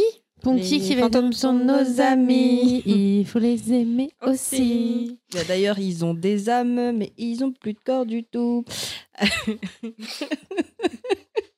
Euh, alors, moi, je vous ai fait un espèce de melting pot, et en fait, à chaque fois, je vais focaliser sur, euh, sur un film qui m'a marqué. Et en fait, j'ai pris euh, un petit peu tous les films de fantômes que j'aimais hors euh, films d'horreur. Mhm. Euh, et je les ai classés en fait en bas en catégorie comme d'hab. Donc j'ai pas fait d'Excel mais alors le premier ce sont des fantômes qui sont méchants, c'est-à-dire qu'ils sont vraiment méchants, ils ont un plan machi- machiavélique, on sait pas quoi. Mais en fait, ils font pas du tout peur. Par exemple, enfin le plus le meilleur exemple pour moi c'est Ghostbusters qui est euh, donc un film euh, culte. Euh, et je vais vous en parler un petit peu pour savoir pourquoi c'est culte, etc. Donc Ghostbusters, je sais pas si vous vous, si vous, vous souvenez de l'histoire. Enfin, pour ceux qui l'ont, tout le monde l'a vu ici? Oui. Je vais faire du spoil sur tous les films. hein, c'est pour ça que, enfin, c'est des films vieux, donc normalement ça, dev- ça devrait aller. Mais en fait, l'histoire de Ghostbusters, elle est assez simple. C'est euh, c'est euh, c'est euh, trois scientifiques qui étudient le paranormal et qui euh, trouvent le moyen de de- d'emprisonner euh, des, fantômes en fait, et du coup ils vont se mettre à les chasser. Euh, et en parallèle de ça, il va y avoir une activité euh, de, fantômes de plus en plus forte sur la ville de, New York, parce qu'il y a un énorme méchant qui arrive qui s'appelle Zoul, qui veut juste détruire la ville un peu comme Babylone, on sait pas pourquoi. Et donc c'est un scénario assez simple, et sachant que quand ça va vraiment être la merde, on va pas les croire jusqu'à ce que finalement on les croit et qu'ils sauvent le monde. Voilà. Et euh, il va y avoir euh, ah oui, il y a forcément une nana qui se fait draguer par le héros. Euh, alors pourquoi ce film est culte? Déjà, il a été réalisé par des gens qui viennent du SNL. Donc c'est le SNL, c'est une émission dont un jour j'aimerais vraiment beaucoup parler. Saturday Night Live, c'est un, c'est une émission américaine qui existe depuis très très très très longtemps et énormément de comiques, d'acteurs que vous connaissez aujourd'hui sortent et même de films d'ailleurs sont sortis du SNL. Euh, notamment par exemple Eddie Murphy, euh, Bill Murray euh, dans les classiques. Dans les plus récents, on a Il y a Kristen Wiig. oui, il a- Kristen Wiig, Adam Sanders, toutes les filles, là, celle qui a réalisé euh, attends, Lolita ah, oui, si, si, Adam Sandler, s'il en faisait partie, mais Ouais. Adam Sandberg surtout. Adam Sandberg et Adam Sandlers, les deux. Euh, en gros, énormément de, de comiques très très connus. Tina Fey, Amy Fey, Poehler. ouais, ouais. sont passés par cette émission, donc elle est vraiment culte. Euh, alors, comment Ghostbusters a été inventé? En fait, c'est donc euh, Dan, Ack- Dan Aykroyd. Euh, dans le film, c'est euh, c'est celui euh, qui, a- qui met le plus de cœur à l'ouvrage. C'est le gros. Ouais, c'est grossophobe un peu. Disons qu'il est légèrement enveloppé et passionné. En fait, il va lire un article sur la physique quantique et la parapsychologie dans The Journal of the American Society for Psychical Research en 1981. En plus de ça, c'est le petit-fils d'un adepte du spiritisme. Il a été élevé dans une famille qui est très portée sur le paranormal. Euh, il a été aussi biberonné aux films de fantômes euh, de type Ghost Chaser. Ce sont des comédies potaches en fait qui sortent dans les années 50. Et donc tout ça, euh, tout ça, ça va l'inspirer pour que en, le 7 juin 1984, euh, il, il- il fait enfin le film qu'il voulait faire et il sort Ghostbusters SOS Fantôme qui va cartonner et qui va devenir euh, l'incarnation de, de la coolitude aux yeux de, de beaucoup de gens des années 80. Alors, attends, là, là, tu disais que c'était Dan Aykroyd, c'est ça? Oui. Qui, euh, donc, qui est au rôle de scénariste. qui est au rôle de scénariste. Il n'était il était pas tout seul, parce qu'en fait, euh, bah, je vais vous en parler un petit peu. Mais euh, en fait, au début, quand il a fait son scénario, c'était pas du tout le film que vous connaissez. C'était un film qui se déroulait dans le futur et dans l'espace. Donc ça avait rien à voir avec le film de maintenant. Et en fait, le, producteur Reitman euh, a dit bah c'est pas possible, euh, faut pas déconner les mecs, euh, on n'est pas prêt. On est, en, on est en 80 quand même. Il y avait des idées brillantes qui sont d'ailleurs restées. Par exemple, le logo qui est extrêmement connu du fantôme, avec le, qui est tenu par un espèce de truc rouge là. Le spectre glouton, qui a été créé en hommage à, John Belushi. Parce qu'en fait, au début, euh, Dan Aykroyd voulait que John Belushi soit dans le film, mais il est mort avant. Donc, il a été mis dedans euh, en hommage à Belushi. Donc, au début, euh, dans le casting, il devait y avoir John Belushi et Eddie Murphy, d'ailleurs. Qu'est-ce qu'il y a? Il l'a crampé. m'a mis un vent comme ça. mais, mais tu lui dis qu'il tu, tu le traites de malpropre, Non, il est intelligent ce il- chat. Il me renifle, il s'approche de moi, genre il se met bien pour que je puisse bien le caresser, je le caresse bien. Elle tend la main, il lui est passé devant, mais du style je m'en bats les couilles de ta gueule. Et donc voilà. Alors, Désolée je te rappelle qu'elle l'a traité de, de diable et tout ça, et que ce chat, il est très susceptible. Donc, je reprends. Donc, euh, le scénario, en fait, il a été, euh, il a été euh, repris et du coup euh, réécrit pour donner le film qu'on connaît euh, aujourd'hui. En fait, ils se sont enfermés avec Reitman et Bill Murray et Dan Aykroyd pendant euh, deux, Reitman, qui est le réalisateur du Ouais, qui est le réalisateur du film. Ils se sont et il faut savoir aussi que Dan Aykroyd euh, pouvait faire ce film parce qu'avant il avait fait les Blues Brothers qui avaient cartonné. Donc il avait euh, Mm. une ouverture à Hollywood pour faire ça. Et donc ils se sont enfermés euh, pendant deux semaines. Et il paraît que d'ailleurs c'était euh, les deux plus belles semaines de leur vie. Ils se sont vraiment éclatés à réécrire le film. Donc Bill Murray a vraiment participé à l'écriture. Ouais. Ok. Il faisait des vannes. Et d'ailleurs, Bill Murray a énormément improvisé pendant le film. Paraît que c'est vraiment quelqu'un. Je savais pas qu'il était à ce point-là sur les tournages, mais il est très imprévisible. Mais euh, bah, tout le monde, là pour le coup, ça s'est très bien passé, mais ça peut se passer plus mal. Mais il est très très bien. Il sort plein d'impro, il est très drôle, etc. Et c'est lui qui pique des frites aux gens et qui dit les gens vous croiront jamais. oui, Voilà. c'est vrai. Je sais pas si vous connaissez, c'est un truc. euh, En fait, euh, il y a des gens, des vrais gens comme toi et moi, quand ils les rencontrent, des fois, il leur pique des frites et il dit les gens vous croiront jamais que Bill Murray vous a piqué une frite. Voilà. Euh, Alors, parmi les jeunes actrices qui ont auditionné, euh, il y a eu Julia Roberts, qui a fait une très bonne impression. Mais en fait, Sigourney Weaver est arrivée. Donc, Sigourney Weaver, elle venait de faire Alien. Euh, elle voulait démontrer son côté, euh, sa fibre comique. D'ailleurs, elle a dit en arrivant Je peux être drôle, j'ai fait de la comédie à la Drama School de Yale. C'est ce qu'elle a dit à Reitman quand elle a auditionné. Parce que Reitman n'y croyait pas trop. Et en fait, du coup, qu'est-ce qu'elle a fait? Elle a joué la scène où elle est possédée par un chien. Euh, elle s'est mise sur son canapé, elle a commencé à grogner et à aboyer. Il paraît que c'est très très drôle de voir une femme comme elle qui est grande et sexy et, un petit peu froide et qui a, une, qui a une séduction un peu froide comme ça, passer sur un personnage complètement euh, what the fuck. Et du coup, bah, ils l'ont gardé alors que au début, ils y croyaient pas. Le film, il a été financé avec un budget de 30 millions de dollars de l'époque. Euh, alors, ils ont, enfin, euh, la, boîte de prod a accepté de le, produire à une condition. Le film devait être distribué en juin 1984. Ça fait que c'est l'un des, une des constructions de films les plus rapides de l'histoire. Je crois que c'est 10 mois entre le moment où le scénario est écrit, euh, ils, re- ils repèrent les lieux, ils tournent, ils font la post-prod. C'est très, très, très rapide, étant donné le film, le genre de film que c'est. Euh, 12 mois, pardon. Ils ont tout fait en 12 mois. C'est un énorme projet, euh, c'est un projet d'envergure. Et, euh, et justement, pourquoi il a cartonné ce film? Donc, je vous ai parlé de Bill Murray et de son humour, etc. C'est aussi l'une des l'un des premiers films qui mélange vraiment le côté comédie et le côté euh, spectacle fantastique avec des effets spéciaux, euh, blockbuster en fait. De la thune. Oui, c'est un humour qui a très très bien marché, enfin qui est assez efficace, qui marche très bien à l'époque. Et euh, effectivement, euh, il, a, il a cartonné ce film euh, par rapport au budget que, qu'il a coûté. Et c'est pour ça que d'ailleurs, il y a eu un deuxième film qui lui a bien moins marché, parce que bah, on était déjà un petit peu habitué à la, à la sauce. Que en 2008, ils avaient prévu de faire un troisième opus. où les héros devaient prendre leur retraite et former de jeunes recrues masculines et féminines. Le projet a été annulé. Euh, en 2014, il y a eu le décès de Harold Ramis, donc euh, je ne sais pas si vous voyez qui c'est. C'était euh, Egan Spengler, celui qui avait la celui banane. qui a les ouais. cheveux euh, Mhm. comme ça et qui est très sérieux. Et qui était un très bon réalisateur aussi de comédie. Euh, et donc, du coup, suite à son décès, bah, ça a encore été repoussé. Finalement, en 2016, ils ont fait le film avec euh, les, Les filles, les femmes. Ouais. Bah, je l'ai revu d'ailleurs récemment pour l'épisode et euh, c'est vrai qu'il marche pas ce film. Et je suis dé- dégoûtée parce qu'en fait, toutes les actrices, moi, je les adore. C'est vraiment que des nanas que je kiffe, qui me font énormément rire. Euh, et je suis un peu dégoûtée que ça ait pas marché, mais c'est vrai que. Sachant que c'était euh, en fait c'était un film de Paul Feig qui avait fait Bridesmaids avec une grande partie du casting. il y avait Kristen Wiig et, et McCarthy. Et c'est vrai que c'était un spécialiste un peu de la comédie, de la comédie entre copines, un peu le pendant plus réussi d'un hangover ou d'un truc comme ça. Bah, en fait, pour l'avoir vu euh, récemment, je... après, c'est mon avis. hein. Pour moi, ce qui marche pas, c'est euh, c'est- pas le talent des actrices parce que bon, bah voilà, elles sont. euh, Enfin bon, moi je les adore, je suis pas objective sur elles, mais je, je les trouve toujours aussi bonnes. Comment il s'appelle euh, euh, Chris Hemsworth? Mm. Il est, euh, il est, il s'est révélé d'ailleurs dedans comme étant très drôle.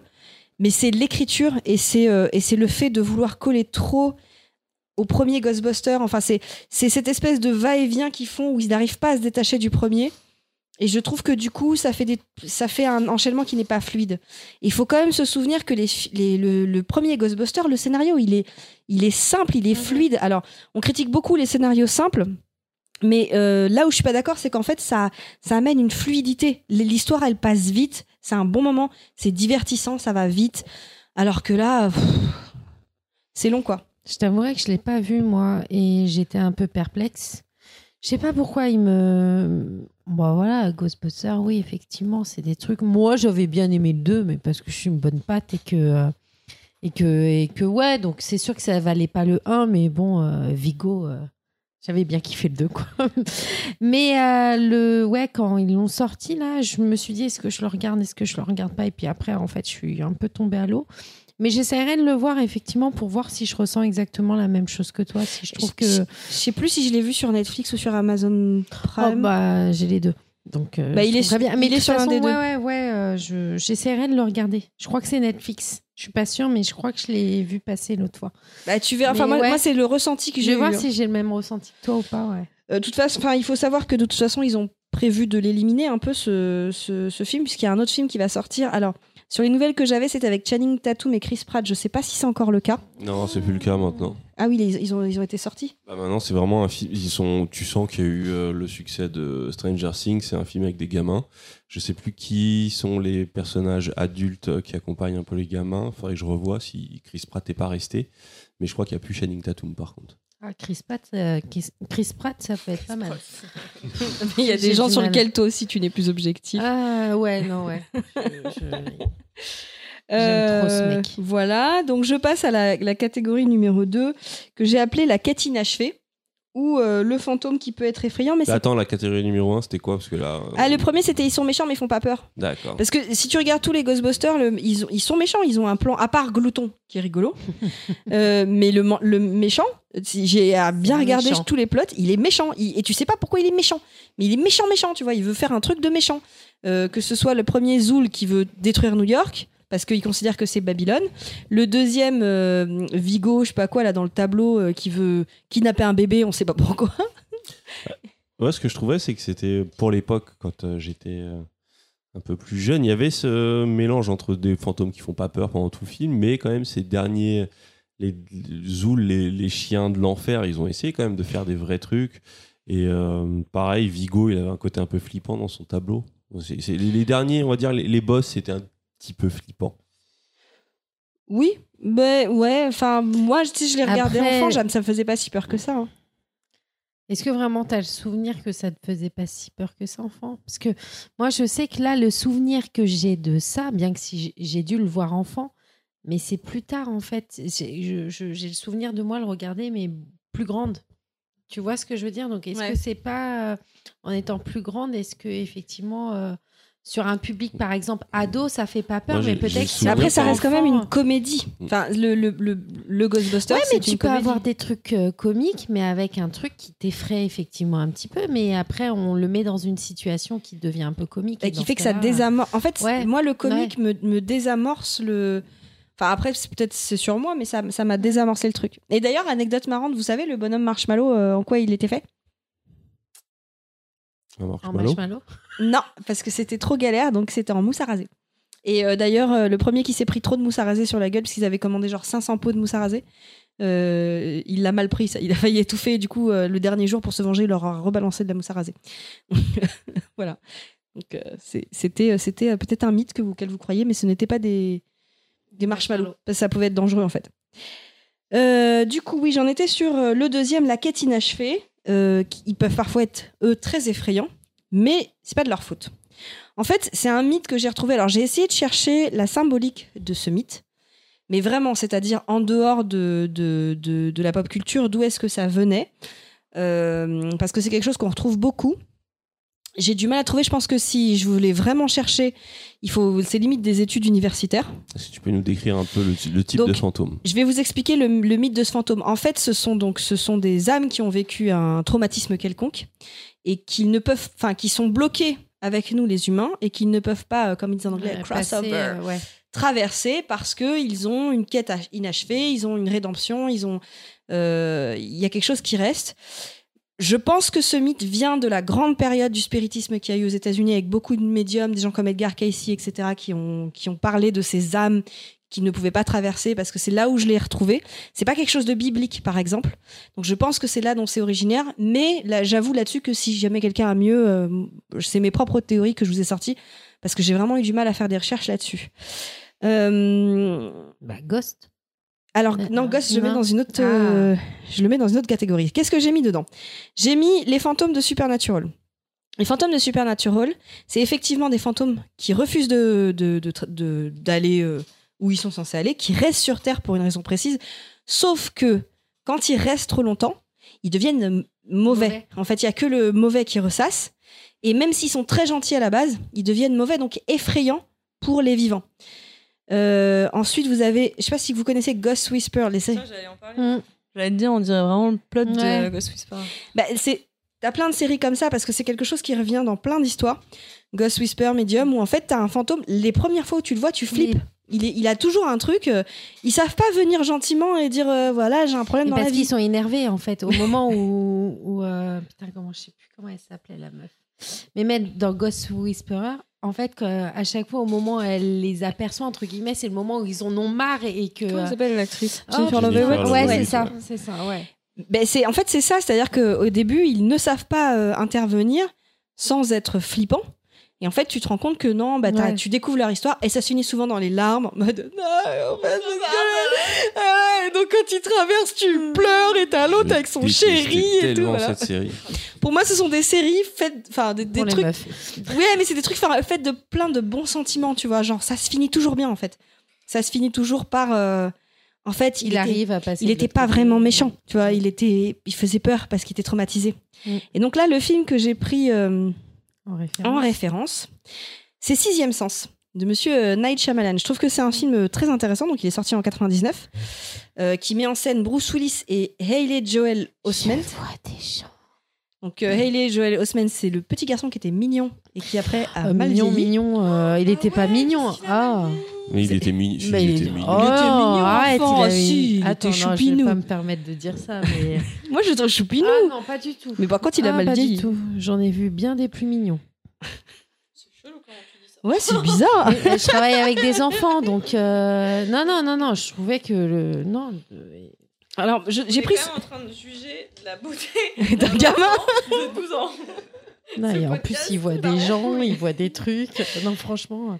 Alors j'ai pris ce film parce qu'en fait c'est un peu un tournant pour moi pour euh, Night Shyamalan dans le sens où euh, c'est vraiment l'un des films qu'il a fait euh, cartonner et qu'en fait à- euh, au début il était super bien vu avec ce film et après il a cette formule qu'il a repris sur d'autres films euh, ça lui a pas servi quoi parce qu'il a eu il a été énormément critiqué dessus Euh, et puis parce que c'est un film pour moi qui parle vraiment de ça et qui parle de rédemption et de de de, de d'inéluctabilité de ton de ta destinée dans le cas du petit garçon. Donc juste, je vais spoiler à mort.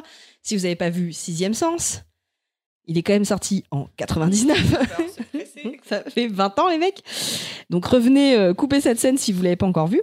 Mais grosso modo, euh, tu as l'histoire du docteur Malcolm Crowe, qui est un psychologue pour enfants. Et un soir, alors qu'il rentre chez lui après une fête avec son épouse euh, pour célébrer sa vie couronnée de succès, il a la surprise de voir l'un de ses anciens patients, euh, Vincent Gray, qui, euh, qui est chez lui. Il est dénudé. Il est visiblement très stressé. Il a une arme à la main. Il accuse Malcolm de l'avoir abandonné à une vie de terreur et il lui tire dessus et se suicide. Et du coup, quelques temps après ça, le docteur Crow fait la rencontre d'un jeune garçon de 9 ans, qui est très mignon, qui s'appelle Cole Sear, euh, et qui lui rappelle Vincent Gray au même âge. Donc, pour ceux qui ont euh, vu, enfin, pour ceux qui ont vu le film, c'est là que je spoil. Donc en fait, il va suivre ce petit garçon en, en psychothérapie, en sachant que en même temps, les discussions avec la mère de l'enfant sont un peu bizarres. Euh, et puis au début, il ne le croit pas. Il va réécouter des anciennes cassettes du fameux Vincent Gray. Il va se rendre compte, parce qu'en fait, euh, le petit garçon lui dit qu'il voit des gens qui sont morts, mais qui ne le savent pas, euh, et qui sont très flippants. Il va entendre une voix sur une cassette de, du fameux Vincent Gray, et euh, il se dit, mais oui, mais il est mignon. Mais arrêtez de débattre sur la beauté de cet enfant. Vous êtes Mais je dis pas il est beau, je dis qu'il est mimi, c'est pas pareil. Et d'ailleurs, c'est lui qui joue dans euh, Forrest Gump. Le fils de Forrest Gump. Euh, Bref, euh, du coup, j'en étais où? Oui, donc, et en fait, ce qui va, donc, il va changer d'avis et il va décider d'aider ce gamin. Il va lui dire, en fait, de prendre le truc autrement. C'est-à-dire que c'est morts qui viennent lui parler. Si ça se trouve, ils lui veulent pas de mal. Mais il faut qu'il les aide. C'est pour ça que je parlais de destin inéluctable. Le, le garçon n'a pas d'autre choix finalement que d'assumer son destin. Et effectivement, il va commencer par aider une petite fille. On va découvrir que, euh, que sa mère l'a tué, enfin sa belle-mère l'a tué, l'a empoisonné. Et il va l'aider et ça va libérer la petite fille. Donc le fameux euh, crossover, elle va pouvoir passer. Et euh, suite à ça, le petit garçon va lui dire, bah, parce que en même temps, le, le psychologue a des problèmes avec sa femme, donc le petit garçon va lui dire, bah, ce serait bien de lui parler quand elle dort. Et c'est là que, en rentrant chez lui, il lui parle en dormant. Et en fait, il va réaliser que, réaliser que en fait, gros twist, il, était mort. voilà. Et donc, déjà un, on retrouve ce thème de, crossover. On a une tâche inachevée, c'est pour ça qu'ils restent. Et ils, ont une vision très flippante au début parce qu'ils sont traumatisés par leur mort. Mais en plus, on est sur le thème de la rédemption. Bruce Willis, il n'a pas réussi de son vivant, alors qu'il a eu plein de succès avec plein d'enfants, à s'occuper de ce gamin. ça s'est retourné contre lui. Et en fait, il a besoin de, bah, il a besoin de faire quelque chose pour que, pour, pour sa rédemption, et il va aider un petit garçon alors qu'il n'avait pas pu le faire avant pour, euh, pour Vincent Gray. Moi, la seule question que j'ai à vous poser sur Sixième Sens, c'est est-ce que vous avez été choqué par le twist ou est-ce que vous l'avez vu venir? Euh, Si vous arrivez à vous souvenir de votre première euh, vision. Pour le coup, 99, j'avais 8 ans, donc je l'ai vu. euh, je l'ai vu. J'étais peut-être très perspicace comme gamine. Ouais. Moi, je l'ai pas venu venir. Moi, j'ai, bah, moi, je l'ai vu venir. Mais moi, je l'ai pas vu venir. Du coup, j'étais petite quand je l'ai vu. Je devais avoir une dizaine d'années. hein. Mais euh, ça pose un problème, c'est euh, les bandes annonces. Parce que moi, euh, si j'ai pu facilement deviner le twist, c'était en partie à cause de la bande annonce. Parce que dans la bande annonce, je me rappelle très bien qu'il y avait une partie où euh, le gamin expliquait Je vois des morts. Bon, ça, tout le monde le savait. Mais ils ne savent pas qu'ils sont morts. Donc, à partir du moment où tu as cette information et que le perso se fait tirer dessus dans la première scène et que tout le monde est en train de te dire Il y a un twist de ouf, tu te dis Première chose. Moi, dès qu'il s'est fait tirer dessus, je me suis dit Ah bah, il est mort. Du coup, c'est pas rigolo d'être dans ta tête en fait, parce que tu te fais pas avoir. Mais, Euh, mais non, mais, mais, mais sinon, euh, malgré, malgré ce twist, euh, enfin comme je l'ai dit, de toute façon, un film qui repose que sur un twist, c'est pas un bon film. Si le film est bon, même en connaissant le truc, Non, Mais il Mm. fait partie de, ces- de- Et il était de bien. ces films euh, ouais, qui m'avaient marqué euh, par, par le twist. Incassable aussi, euh, de- du même. euh, ah, Cassable, j'adore ce film. Mais qui a très mal vieilli. Franchement, je l'ai revu euh, il y a pas longtemps. Et, Moi, euh, j'ai bien aimé. Moi, je trouvais que euh, par rapport au dernier, euh, le truc qu'il avait fait là, Glace, qui était catastrophique. je pas vu. moi, j'ai préféré un cassable à, gla- à glace aussi. hein. Ah, Incassable faisait partie vraiment de mes souvenirs d'enfance, de grosses claques euh, scénaristiques. Mm. Et je l'ai revu il y a pas longtemps bah, quand j'ai vu Split. Split. Euh, je l'ai revu dans la foulée et je trouve qu'il y a, il y a putain de, de mal vieilli, euh, Incassable.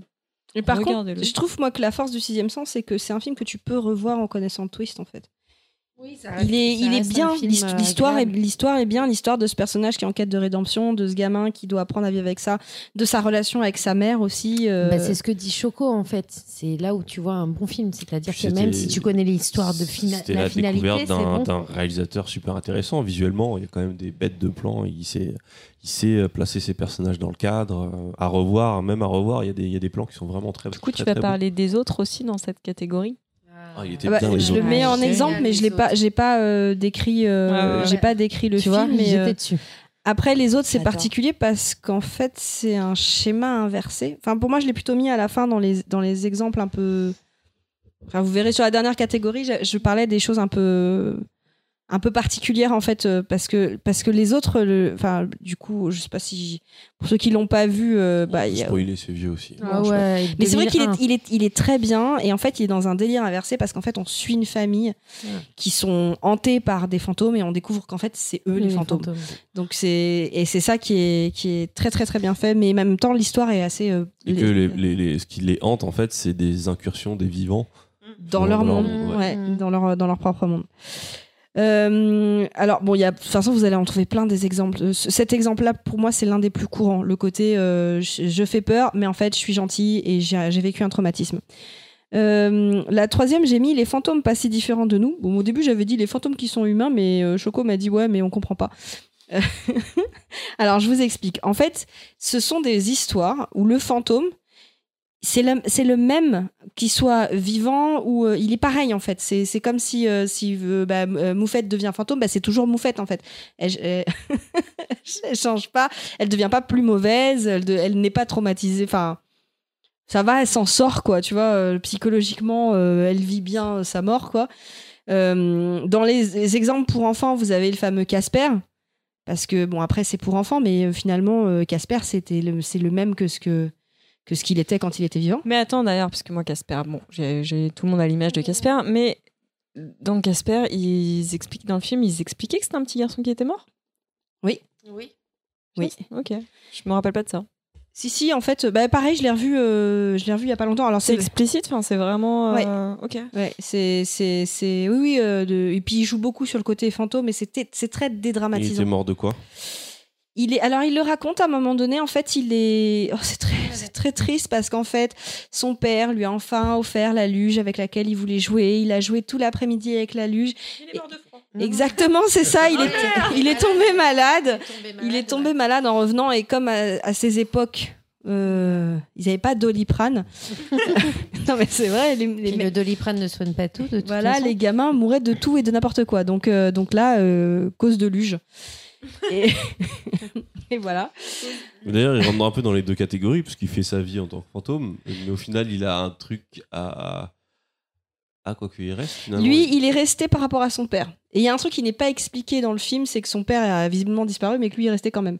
Et qu'il a, il a perdu la mémoire au bout d'un moment. Il a juste oublié ce qu'elle était sa vie et après il va s'en souvenir. Mais, mais il est resté à cause de son père. Et par contre, si, il parle de la quête inachevée. C'est d'ailleurs comme ça qu'ils arrivent à avoir la méchante. Parce qu'en fait, elle est méchante, elle dit Mais j'ai tout, j'ai mon trésor, j'ai machin, je vous ai tous niqué. Enfin, elle dit pas ça parce que c'est une méchante dans un, dans un film pour enfants, mais. Et ils disent Mais non, tu n'as pas tout achevé. Enfin, non, si, tu es parfaite, tu as tout achevé. Elle dit Oui, je suis parfaite, je n'ai plus rien. Et hop, elle doit s'envoler.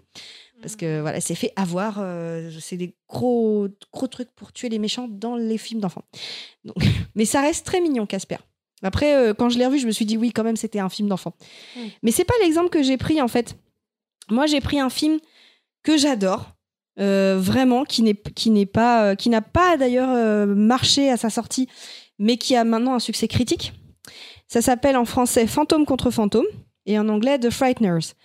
Donc c'est un film américano-néo-zélandais qui a été réalisé par Peter Jackson et qui est sorti en 96. Et c'est un film qui est très important dans la carrière de Peter Jackson parce qu'il a permis déjà de, de vraiment développer et de pousser euh, Weta Digital, qui est donc son, sa- son studio de de- D'effets spéciaux de- numériques. Euh, ça lui a permis de travailler énormément de choses euh, qui ont été repris dans Le Seigneur des Anneaux. Par exemple, les Nazgûl. C'est quand tu vois le méchant dans Fantôme contre Fantôme, tu sais que c'est inspiré des Nazgûl. Euh, et, euh, et également, les gens du studio se sont dit mais oui, on est capable de faire des films comme à Hollywood. Et également, euh, c'est là qu'il a fait sa première technique où il a réussi à négocier que que de faire croire à tout Hollywood que la Nouvelle-Zélande, ça pouvait être n'importe quel pays du monde. Parce que parce qu'en fait, il a dit à- aux gens du studio avec qui il a bossé, oui, euh, si on le tourne en Nouvelle-Zélande, ça va coûter beaucoup moins cher. Et le, le studio a dit, d'accord, si vous arrivez à faire croire que c'est fait aux États-Unis. Et après ça, il a fait tous ses films en Nouvelle-Zélande. Et à chaque fois, il a fait croire que c'était euh, un pays différent. Donc la Nouvelle-Zélande, c'est tous les pays du monde. Et des même des pays qui n'existent pas. Donc l'histoire, alors peut-être que vous l'avez vu, moi je ne l'ai pas découvert au cinéma, je l'ai découvert à la télé. Et euh, je l'ai vraiment aimé. Donc, grosso modo, ça se passe en 1990 à Fairwater, en Californie. C'est l'histoire de Frank Bannister, qui est un ancien architecte, qui est alcoolique, qui est joué par euh, Michael J. Fox. Michael J. Fox. C'est son dernier vrai gros film euh, avant euh, qu'on le voit plus aux écrans parce que sa maladie s'était déclarée. Euh, donc il est devenu médium en fait à la suite de la mort de sa femme et en fait il se rend coupable de la mort de sa femme. Et donc il est hanté par son passé. Et en fait il a la capacité de voir les fantômes. Euh, avec qui d'ailleurs il, il rigole tu vois genre les fantômes tranquilles ils check c'est comme c'est ce que je vous disais c'est voilà pareil que dans la vie Euh, et en fait ce qu'il fait c'est qu'il euh, a embauché ses amis fantômes pour hanter la maison de plusieurs personnes qu'il va rencontrer au moment des enterrements ou à d'autres occasions et en fait, il va les arnaquer, quoi. Il va dire, je vous chasse le fantôme. Et comme il y a des vrais fantômes, bah, il peut faire croire et il gagne de l'argent là-dessus. Et en fait, euh, il y a un nouvel ectoplasme, nouveau fantôme qui apparaît, qui ressemble à la mort, la faucheuse. Et euh, Franck veut absolument l'arrêter. Et la particularité de ce fantôme, c'est qu'à chaque fois qu'il y, a un- qu'il y a un nouveau meurtre qui va arriver, il y a un numéro qui s'inscrit euh, sur, euh, sur le front de la personne. Et donc, il sait qu'il va mourir de manière horrible. Alors, seul Franck peut le voir. seul Franck peut le voir. Et ben du coup, comme vous n'avez pas vu le film, et que je vous conseille vraiment de le voir, surtout vous, deux, vous comprendrez pourquoi. Peter Jackson. Oui, Peter Jackson, c'est un très bon réalisateur. Mais le film est très bien. Mais je ne vais pas vous, Bon, tu me diras ce que c'est. je vais pas vous dire le twist parce que justement, euh, ça rebondit sur le genre d'histoire que vous aimez bien. Euh, et du coup, bah, bref, on va suivre, on va suivre son histoire. Je... Non, Est-ce que ça a un rapport avec le temps qui lui reste avant de mourir? Je ne te dirai pas. Non, non, non. c'est- Mais pas du tout. C'est un numéro. Mais arrête euh C'est pas euh, l'intensité, d'attente. l'intensité de De la mort de la douleur. Non. C'est-à-dire si t'as Le un, numéro, tu vas tu, pas sais comme quand tu vas, euh, quand tu Numéro vas à la 52, boucherie s'il vous plaît. et qu'on te donne un ticket. C'est à toi de mourir. ça s'en rapproche le plus. Euh, Ah, le nombre de jours qu'il te reste oui, à mais vivre. non, mais il y a un vrai, non, non, non, non, il y a des vrais twists d- derrière ce film qui sont, je pense que à cause de l'histoire auquel ça fait vraiment référence, c'est, enfin, c'est pas une histoire vraie, mais c'est, ça peut vous intéresser. Euh, donc, pourquoi ce film est très très bien, même si euh, vous faites n'aime pas Peter Jackson. Donc, euh, l'intrigue du film, en fait, il a été développé avec Peter Jackson et sa femme Fran Walsh. Il faut savoir qu'en fait, il, travaille toujours avec sa femme. C'est souvent sa femme qui écrit ou qui réécrit les scénarios. C'est elle qui a écrit, euh, qui a réécrit d'ailleurs. le Seigneur des Anneaux de manière à pouvoir en faire un film, ce qui était extrêmement complexe étant donné la densité de- du Seigneur des Anneaux. Euh, et en fait, à l'époque, ils sont en train de d'écrire Les Créatures Célestes, qui est un très beau film, un peu triste. C'est l'un des premiers films euh, connus, parce qu'il y a eu d'autres films avant de Peter Jackson. Bah, c'est- pas un de ses plus connus, parce que les gens connaissent plus euh, Bad Taste et ses premiers films d'horreur avant de connaître. Pourtant, les- Créatures Célestes, c'est le premier succès critique pour moi, en fait, de Peter ouais, Jackson. mais les gens le connaissent pas ce film. Les gens connaissent euh, Bad Taste et c'est quoi le gros film d'horreur qu'il avait fait, Super Gore, euh, que tout le monde connaît. euh, Bah, les Créatures Célestes, c'est l'histoire de deux gamines qui vont tuer la mère de l'une de l'une d'une d'elles, des gamines. ouais. Donc, c'est psychologiquement, c'est quelque chose de très, C'était très. la, c'était la révélation de Kate Winslet. hein. C'était Ouais. son premier film. Psychologiquement, c'est. euh, Brain Dead. Brain Dead, voilà. ouais. c'est la c'est c'est c'est un- quelque chose qui est très très dur donc en attendant en fait ils veulent écrire un un petit script euh, pour les contes de la crypte et ils l'envoient en fait à Robert Zemeckis et Robert Ze- Zemeckis trouve le script tellement bien qu'il veut le mettre en scène lui-même euh, comme un spin-off et ensuite, euh, par rapport à ce qu'on lui renvoie, bah, finalement, il décide d'en faire un film à part parce que euh, ça s'inscrit pas forcément. Enfin, c'est vraiment une histoire qu'il trouve bien et qu'il veut le développer. Ils ont tout de suite pensé à Michael J. Fox euh, parce qu'il l'avait déjà dirigé dans la trilogie de Retour vers le futur. Et c'est un choix qui plaît beaucoup, euh, même si le problème, c'est que c'est là que Michael J. Fox a annoncé qu'il était atteint de la maladie de Parkinson lors du tournage du film. Donc ce sera son dernier, euh, son, dernier rôle, mais euh, et je pense que c'est une très belle interprétation de, du personnage. J'aime beaucoup, beaucoup Michael J. Fox dans ce film. La musique, alors ça j'avais mis ça pour Baldwin, mais il est pas là, est composée par Danny Elfman. Alors, donc des petites choses intéressantes sur le film, comme je vous ai dit, au niveau effets spéciaux, ils vont se, régaler en fait euh, à faire, euh, euh, à faire le, fantôme, la fameuse faucheuse, qui sera repris comme Nazgûl dans Le Seigneur des Anneaux. Et c'est assez impressionnant. D'ailleurs, le film a eu, euh, a eu des, des, des, des, euh, critiques dans le sens où les gens ont dit bah c'est les, les effets spéciaux c'est vraiment très bien mais le film s'est planté au box-office il y a eu plusieurs raisons en fait il a été victime de son succès auprès des producteurs c'est-à-dire que quand les producteurs l'ont vu ils ont dit qu'il était tellement bien qu'ils ont voulu euh, au lieu de sortir à Halloween attendre l'été parce que c'est là où il y a des grosses sorties pour, euh, pour vraiment le mettre en avant sauf que c'est con ils ont sorti ça l'été des Jeux Olympiques aux États-Unis en se disant ouais mais on a fait des études ça joue pas les Jeux Olympiques ben, bien sûr que si, ça joue en fait. Il y a eu ça. euh, il y a eu aussi le fait que le film, il avait coupé pour faire des, pour en faire un film PG-13. Et le problème, c'est que il a pas du tout passé le PG-13, ce qui fait que ça, ça, le fait que ce soit une sortie pour l'été et qui était prévue pour des familles, etc.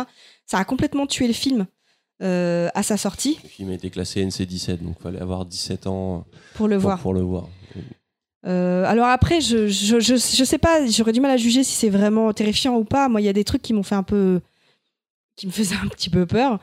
Euh, mais du coup. après, on peut complètement remettre en cause le système de classification qui a toujours été un peu bizarre et jamais objectif. Mais c'est un autre débat. Euh, non, mais parce que le, le- le personnage du méchant, il est, il est incroyable. Quoi. Vraiment, il est, il est terrifiant. Il est vraiment. euh, il est terrifiant. Euh, il est très très bien casté. Puis il y a des personnages qui sont un peu particuliers dans le film, donc euh, ça peut peut-être expliquer. euh, C'est de la, c'est de la comédie fantastique, mais qui vire vraiment, euh, qui a vraiment des vrais passages d'horreur gothique, des passages, euh, des vrais moments de mise en scène de ouf et, euh, et, dirais pas terrifiant, mais vraiment sérieux. Donc euh, ouais non. Et d'ailleurs, en fait, il avait coupé des scènes pour que ça passe en PG-13. Et euh, ouais. donc, il avait coupé des scènes pour que ça passe en PG-13, mais il a, il a, enfin, quand il a vu que finalement c'était pas passé, ils ont ressorti une version du film. Donc aujourd'hui, c'est la version, c'est plutôt la version qu'on trouve avec 13 minutes en plus, où il y a des scènes très cheloues de sexe avec entre un fantôme et un et un mec vivant. Enfin, mais c'est des ouf, donc c'est assez marrant. Euh, voilà, il y a 13 minutes de plus en film euh, dans la version longue. Moi, c'est vraiment un film que je vous conseille. Ça fait partie des films de mon adolescence que j'adore. euh, que je trouve à la fois fun, qui fait un peu peur et, et avec une belle histoire et, et, des personnages fascinants. Donc vraiment, je le, je le recommande. Je sais pas si tu as autre chose à dire dessus, d'ailleurs, Choco? Euh, non, non, ouais, c'est vrai, que- c'est très bien qu'on retrouve un peu euh, euh, beaucoup d'expérimentation visuelle sur ce qu'on pourra retrouver dans Le Seigneur des Anneaux. Et ouais, non, c'était très bien. Voilà. Et donc, en fait, après, je me suis arrêtée là sur mes catégories. J'ai juste mis, enfin, j'en ai pas vraiment, créé une catégorie, mais je parlais de films. Bah, il y avait les autres, de films qui, pour moi, dénotent un peu et sortent un peu de ça, Euh, parce qu'ils ont des particularités que je trouve assez bien faites. Typiquement, euh, les noces funèbres. Je sais pas si ça vous parle. Euh, ouais. Les- la particularité, c'est qu'en fait, là, les humains, ne, enfin, les fantômes et les humains sont pas dans le même monde. Ils ont vraiment un, un monde à part. Comme dans Coco. C'est le deuxième que j'ai mis, c'est Coco. que je, enfin, je trouve que ce Coco, c'est une vraie réussite.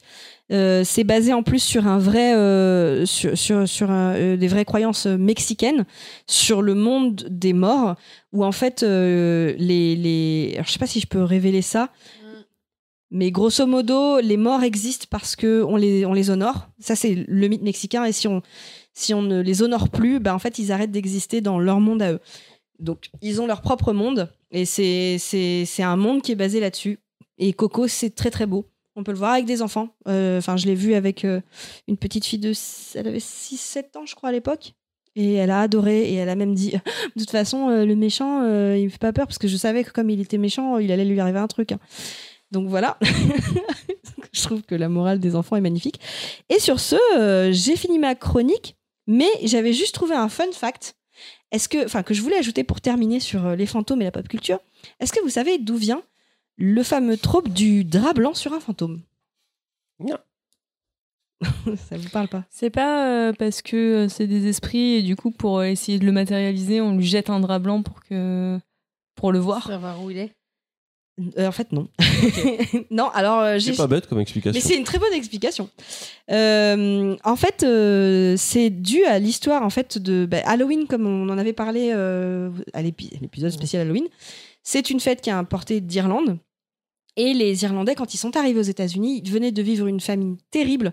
Donc, c'était des populations qui étaient très pauvres, mais qui fêtaient Halloween. Et ça coûte pas cher, un drap avec deux trous dedans. Donc, euh, c'est devenu un trope. Non, mais c'est vrai, c'est ce que j'ai trouvé comme explication.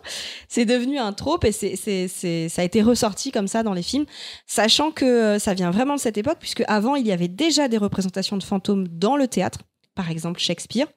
Mais là, les fantômes étaient représentés euh, comme des humains, quoi, en armure, avec euh, la totale et tout, et à la rigueur, le visage un peu palichon. Voilà, c'était euh, la dernière euh, question pour finir sur les fantômes qui sont nos amis. Eh ben super tout ça. Eh ben, c'est bien été très très riche. On en sait des choses. Eh, ça, eh, j'ai réussi à faire plus court que d'habitude. Ouais, grave. Limite, j'ai fait plus long, quoi. Ça C'est fait pas plus long, je confirme. T'as fait 15 Aujourd'hui. minutes de plus. C'est pas. Promis, la prochaine fois, je ferai plus court.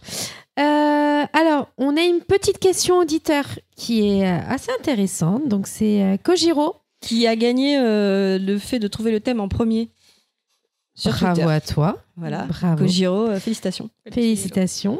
Et en fait, il... alors si je comprends bien sa question, en fait, il aimerait savoir euh, ce qu'on ferait si après euh, notre mort, on avait 24 heures sur Terre en tant que fantôme pour nous promener à notre guise et observer. Donc, qu'est-ce qu'on ferait et et, si on, bah, vous avez le droit à une seule interaction avec un vivant, qu'est-ce qu'on ferait Donc, Ah, attends, euh, attends, attends. attends. en gros, si après notre mort, Ah donc faut on mourir. a 24 heures sur Terre en tant que fantôme après, tu pour dois- nous promener à notre guise et observer. Et t'as droit à une Qu'est-ce seule que tu interaction avec un vivant Alors, réel. interaction, c'est-à-dire que tu peux déplacer des choses, le toucher, ou alors euh, t'as le droit. Bah, je pense que c'est ça ou lui, ouais, lui, en tout cas, lui communiquer quelque chose, quoi. Manifester ta présence. T'inquiète que Mark Wahlberg. Bah, moi, j'irai voir ma meuf. euh, je lui dirais que je... non. mais je Oui, bah excuse-moi de pas avoir de mec, j'ai envie de te dire.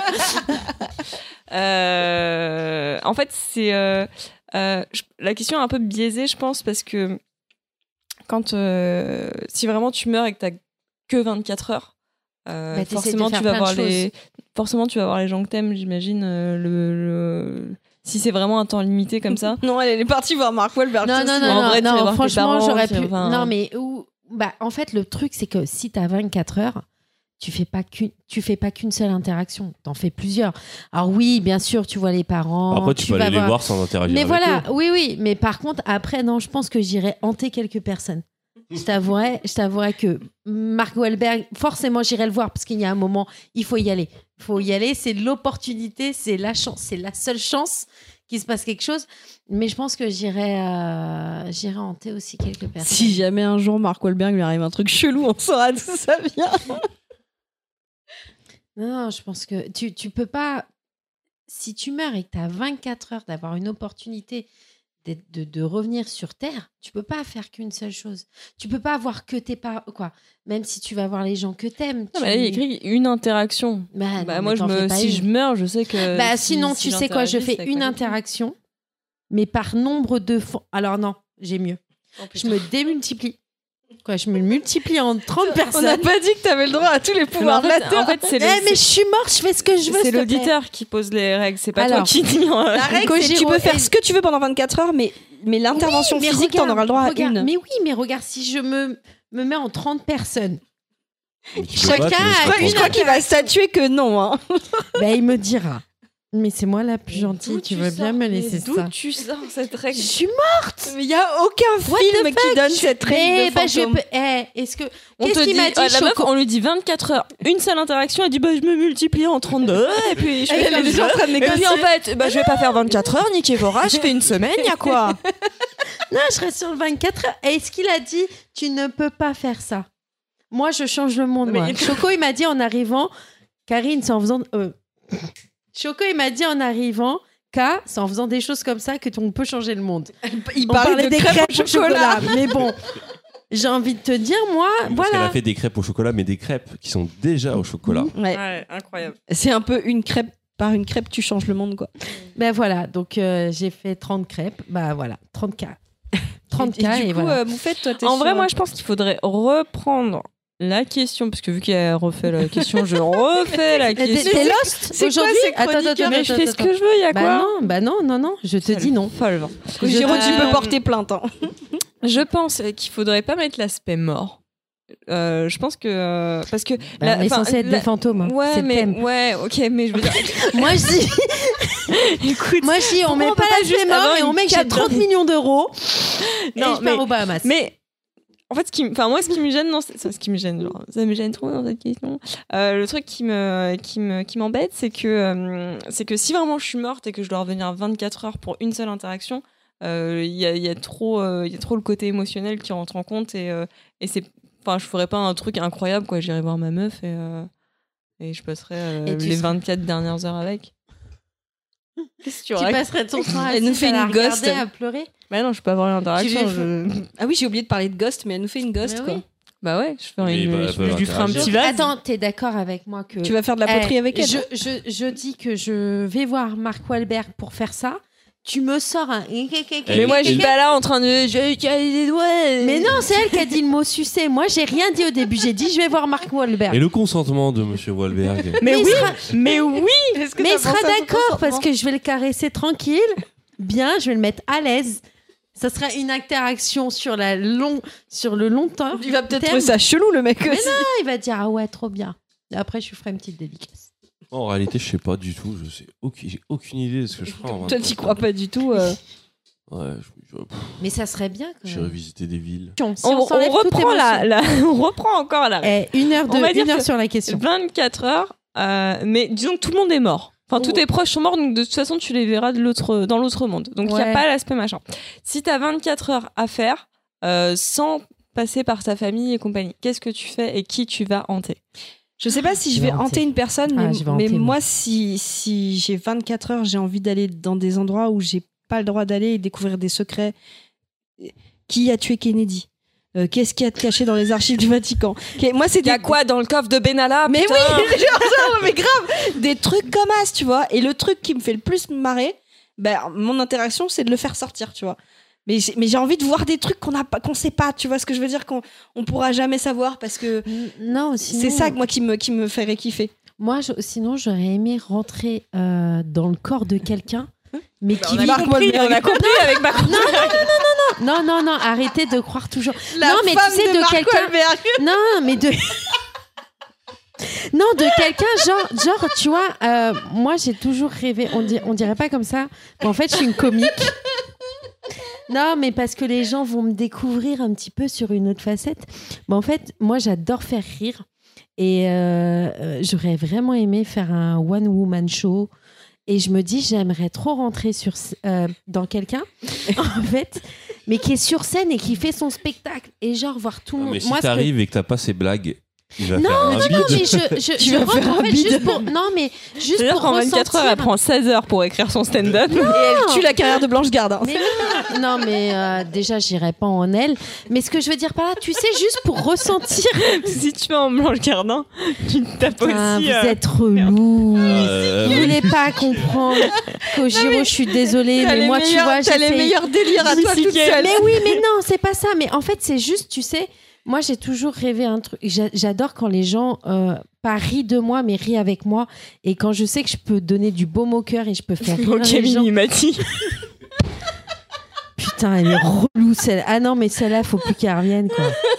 Ah, vas-y, va avec ton ami Moi, imaginaire, là, donner, c'est tranquille. donner. Ou alors Bah. Choco, Non, toi tu sais que avoir en retour. Mais tu sais, non, juste avoir, voir, ressentir ce que.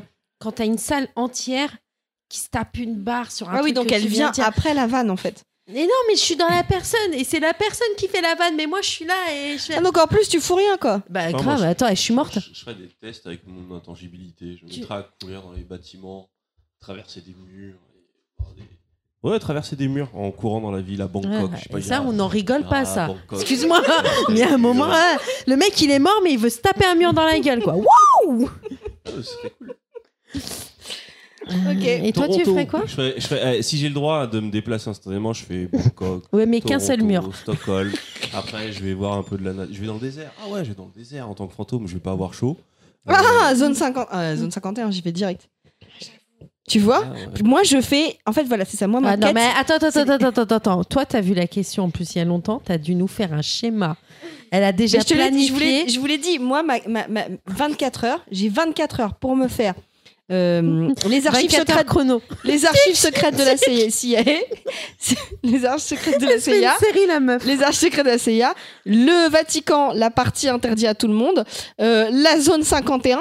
Et le truc le plus drôle, il faut que je le sorte à quelqu'un, tu sais, juste pour qu'il soit dans la merde, tu vois. Et avant de partir, je fais un petit truc euh, rigolo. Et le coffre de Benalla, auquel je n'avais pas pensé.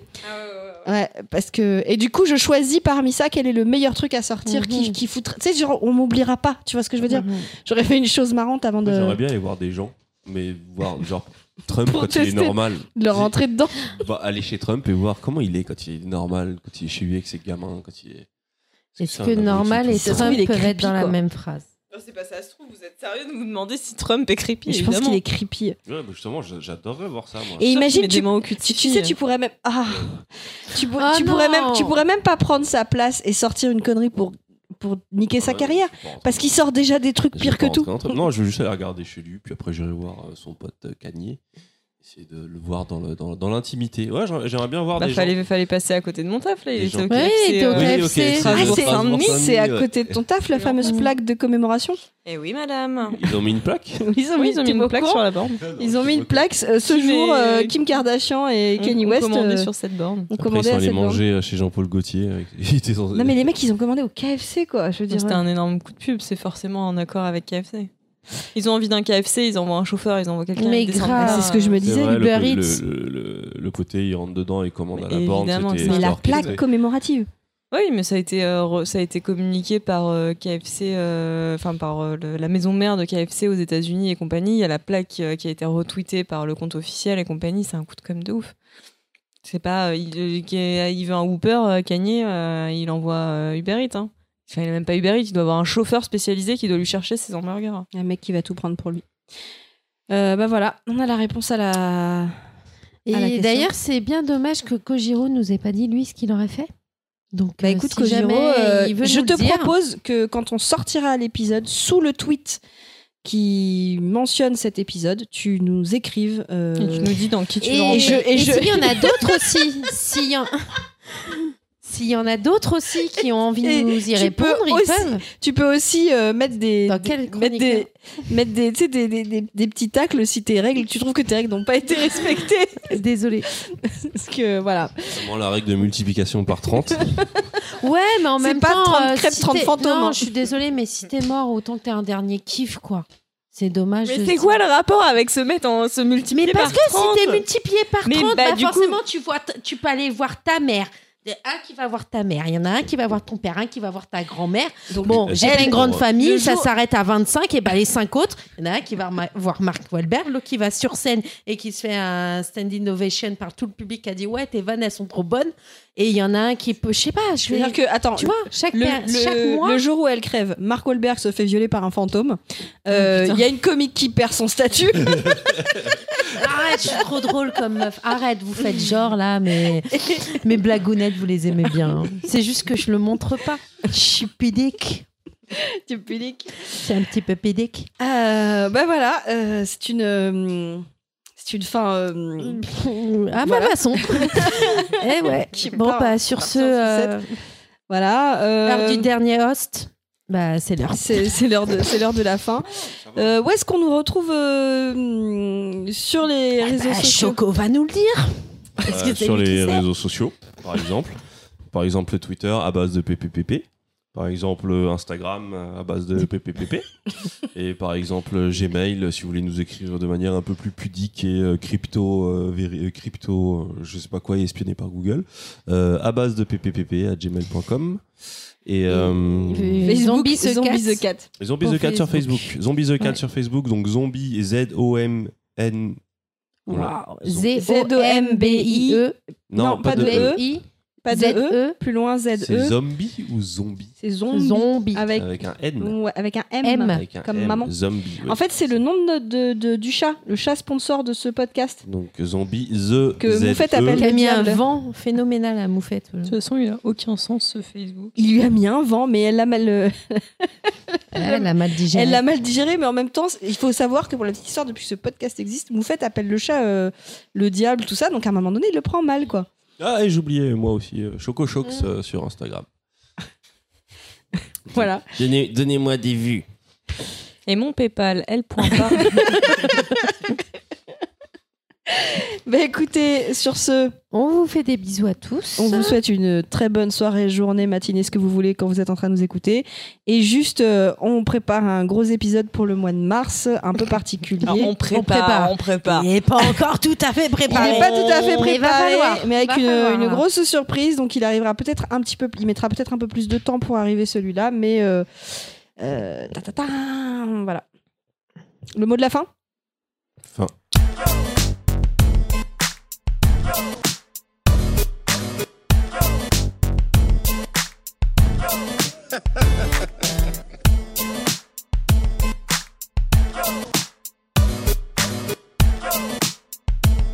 À base de pop pop pop. Culture. euh,